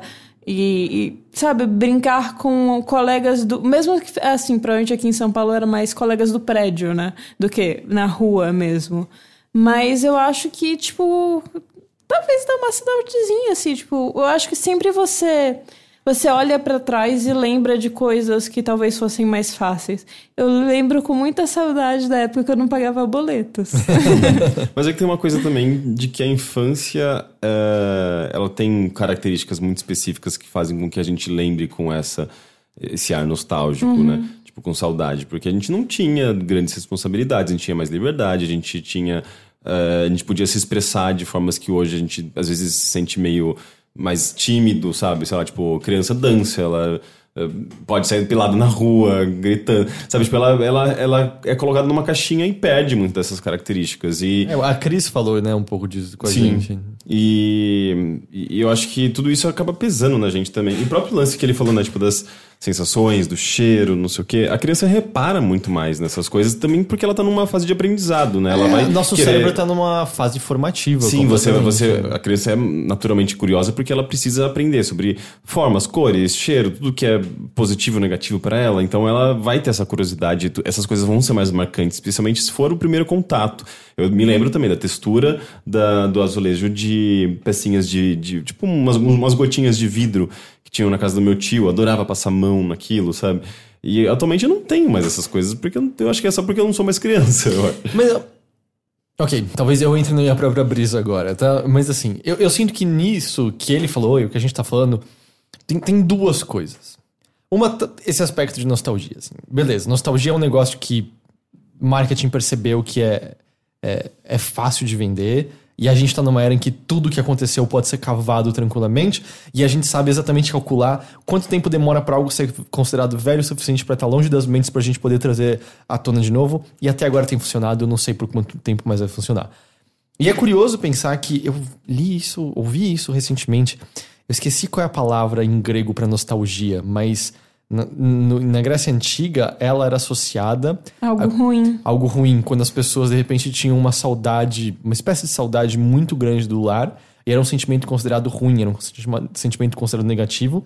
E essa definição de nostalgia ser algo ruim meio que permaneceu dessa maneira até mais ou menos metade do século XX, até a gente basicamente começar a marketear e começar a tratar como uma coisa boa, como se a gente não estivesse completamente iludido diante do pensamento de que antes era bom. Na verdade, eu aposto que se a gente perguntar pros nossos pais a, a época que a gente achava que tudo era dourado e, e doce, eles vão falar que tinha problema no casamento, que Sim, tinha porque eles eram adultos e a Exato. gente era criança. Então, assim, é tudo uma questão de perspectiva. Por um lado, você pode pensar que tudo sempre foi uma merda, né? ou você também pode pensar que agora tem coisas exatamente tão boas quanto elas eram quando você era criança, é só questão de você enxergar da maneira correta. Você escolhe qual, qual, qual perspectiva você Mas quer não ter. pagar boleto, com certeza, é uma coisa muito boa. É, mas aí Não é só perspectiva, não. eu não sei se eu vou deixar esse tipo de papo comunista entrar nesse podcast aqui, ok? Mas é, mas o, o que eu acho que ele tá descrevendo, por um lado, é eu acho que na verdade é questão de que Twin Peaks com aquele ambiente que estava representando fez ele perceber algo que ele estava sentindo falta de, que ele já teve e que ele se distanciou na- naturalmente. E eu acho que todos nós acabamos nos distanciando de uma forma ou de outra por conta de certas facilidades do dia a dia, por conta de certas tecnologias modernas. E ele entrou em contato com, ido, com aquilo. E eu não sei se foi só nostalgia. Eu acho que isso talvez seja o que ele deva investigar. Eu acho que ele percebeu que era importante pra ele. Perceber esses espaços ao redor, perceber a formação é, dessas memórias que sedimentam e informam ele de alguma forma de outras coisas. E Twin Peaks pode ter sido um catalisador disso. Eu percebi isso outro dia vendo fotos antigas de, de Nova York e, e pegando de novo a palavra nostalgia no caso, perceber que por algum motivo elas eram nostálgicas pra mim porque elas remetiam a filmes que eu via na sessão da tarde que re- representavam aquela Nova York. E na verdade trouxe muito disso que ele tá falando, mas eu acho que é questão também de você parar, tá? Por que que isso que me trouxe eu tava pensando positivamente? O que que eu tava sentindo ali naquele momento que eu identifico como positivo que eu não tô mais sentindo agora? No caso dele, eu acho que ele já tá muito mais perto do, do cerne da questão, né? Ele tá percebendo que Talvez ele esteja distraído demais, talvez ele esteja consumindo informação em excesso e não tá conseguindo digerir tudo e tá deixando coisas à frente dele no dia a dia passarem reto e deixarem ele. Até porque quando você tá. ah, quando a gente passa tempo, dedica tempo e atenção a coisas que estão na nossa frente numa tela, eh, você, vai, você vai absorver isso de uma maneira muito mais superficial, eu diria, porque você não tá tendo contato com. Você não tá ativando seus outros sentidos. Eh, você não tá dialogando com uma outra pessoa, você não tá vendo expressões na sua frente, você tá tendo contato com texto. Tem coisa menos empática, menos. eh, eh, Sabe, tipo, não, é, a não ser que você, obviamente, quando você tá lendo um livro, você se envolve naquilo, mas na- no computador é muito mais difícil disso acontecer, porque é tudo muito mais rápido, você acaba passando pelas coisas com mais velocidade. Então você acaba absorvendo menos coisas e, por- por- eh, consequentemente, é, é, tendo menos referências pra você se lembrar desses momentos. E que na verdade são só, tipo, ah, tô aqui clicando, tô aqui interagindo e falando mal na internet. E, e vou- tô passando pra um outro assunto muito rapidamente já esqueci daquele outro. Tipo, não, não- essas coisas não vão te marcar. Então, é, eu acho que sim, tipo, o que vai te marcar é quando você interage com alguém fisicamente, quando você faz um passeio gostoso e agradável e você sente o cheiro da, do, sei lá, tipo, do, da chuva, coisas que, que eu acho que são justamente, eh, ativam mais questões so- sensoriais no seu próprio É, corpo. eu não né? sei se vocês têm isso é, quando, quando a gente viaja, porque é mais normal você não ficar olhando o celular quando você tá viajando. Parece que cada dia de viagem na sua memória dura o quíntuplo do que um dia normal do, do Sim, dia a dia dura. sim. assim. Aquela última viagem que a gente fez, acho que foi pra Monte, Monte Verde. Verde. Quando a gente chegou na, na caba- naquele chalezinho, tinha um cheiro muito característico de madeira, porque ele é todo de madeira e tinha uma lareira com um monte de, de pedaços de madeira frescos assim do lado. Frescos assim, tipo, pra usar. E, e eu acho que, tipo, aquele. é, a gente só ficou um final de semana, mas parece que a gente passou umas duas semanas. Sim, eu lembro de ter durado muito mais, assim. Acho que é. porque, justamente pelas memórias serem mais vívidas mesmo. E porque você acho que tá concentrado o tempo todo né? naquilo. A gente subiu uma montanha e a gente só tirou uma foto porque foi tipo, ah, tipo, aqui é o ponto que as pessoas tiram foto, mas tipo, Mas eu lembro exatamente quando a gente chegou no pedaço que tava totalmente neblina, a gente não tava É. enxergando nada e tal. E, E as memórias estão muito atreladas justamente a sentimentos positivos ou negativos, mas sentimentos fortes. Porque, tipo, quanto mais é, é, intensa for aquilo, seja pra felicidade, pra tristeza, pra, pra raiva, mais você vai se lembrar. Porque, na verdade, minha memória é sentimento, sabe? Tipo, é basicamente a mesma coisa. É o hipotálamo, se eu não me engano, e é tudo a mesma coisa, basicamente. Então, se, se nosso trabalho é meio numb, sabe? Tipo, a gente tá tá como se letárgico, aquela coisa de você tá repetitivo. é, e- repetitivo e você nem, nem tá utilizando tanto a É, sua amortecido, é talvez, meio né? amortecido, amortecido pela, pelo cotidiano, pela aquela quantidade de informação, pela, sei lá, os absurdos do dia a dia. Você não vai, você não vai sentir muita coisa. Você, você- eu acho que você sente meio zumbi às vezes. E eu sabe? não quero- E você não vai lembrar disso nunca, assim. Tipo, é um negócio que vai passar isso, eh, batido pela sua memória. E eu não quero que soe que somos gurus, que estamos. Eu, isso acontece comigo literalmente todos os dias. Eu acho assim. que foi semana passada que você disse, como assim já é outubro? É, não, é basicamente assim, eu não sei como é que. É meio chocante. É, né? tipo, já é outubro e, sei lá, a gente vai morrer daqui a 30 anos, sabe? Eu acho que você tá chutando alto. É, talvez menos. É... E, sei lá, ele fala obras que fizeram vocês sentirem coisas similares. Vocês, vocês conseguem citar? Hum, eu acho que o Blade Runner. Não, Blade Runner não, porque eu não, eu não assisti o. Aliás, eu assisti o original há muito tempo. eu não- Obras que, se fez- é, é, que puxam esse sentimento de nostalgia? Ou, ou suscitaram pensamentos dessa maneira. A pergunta dele no fim, por conta da brisa dele, não sei se a pergunta final dele me é exatamente tão clara assim. Ele, ele termina com.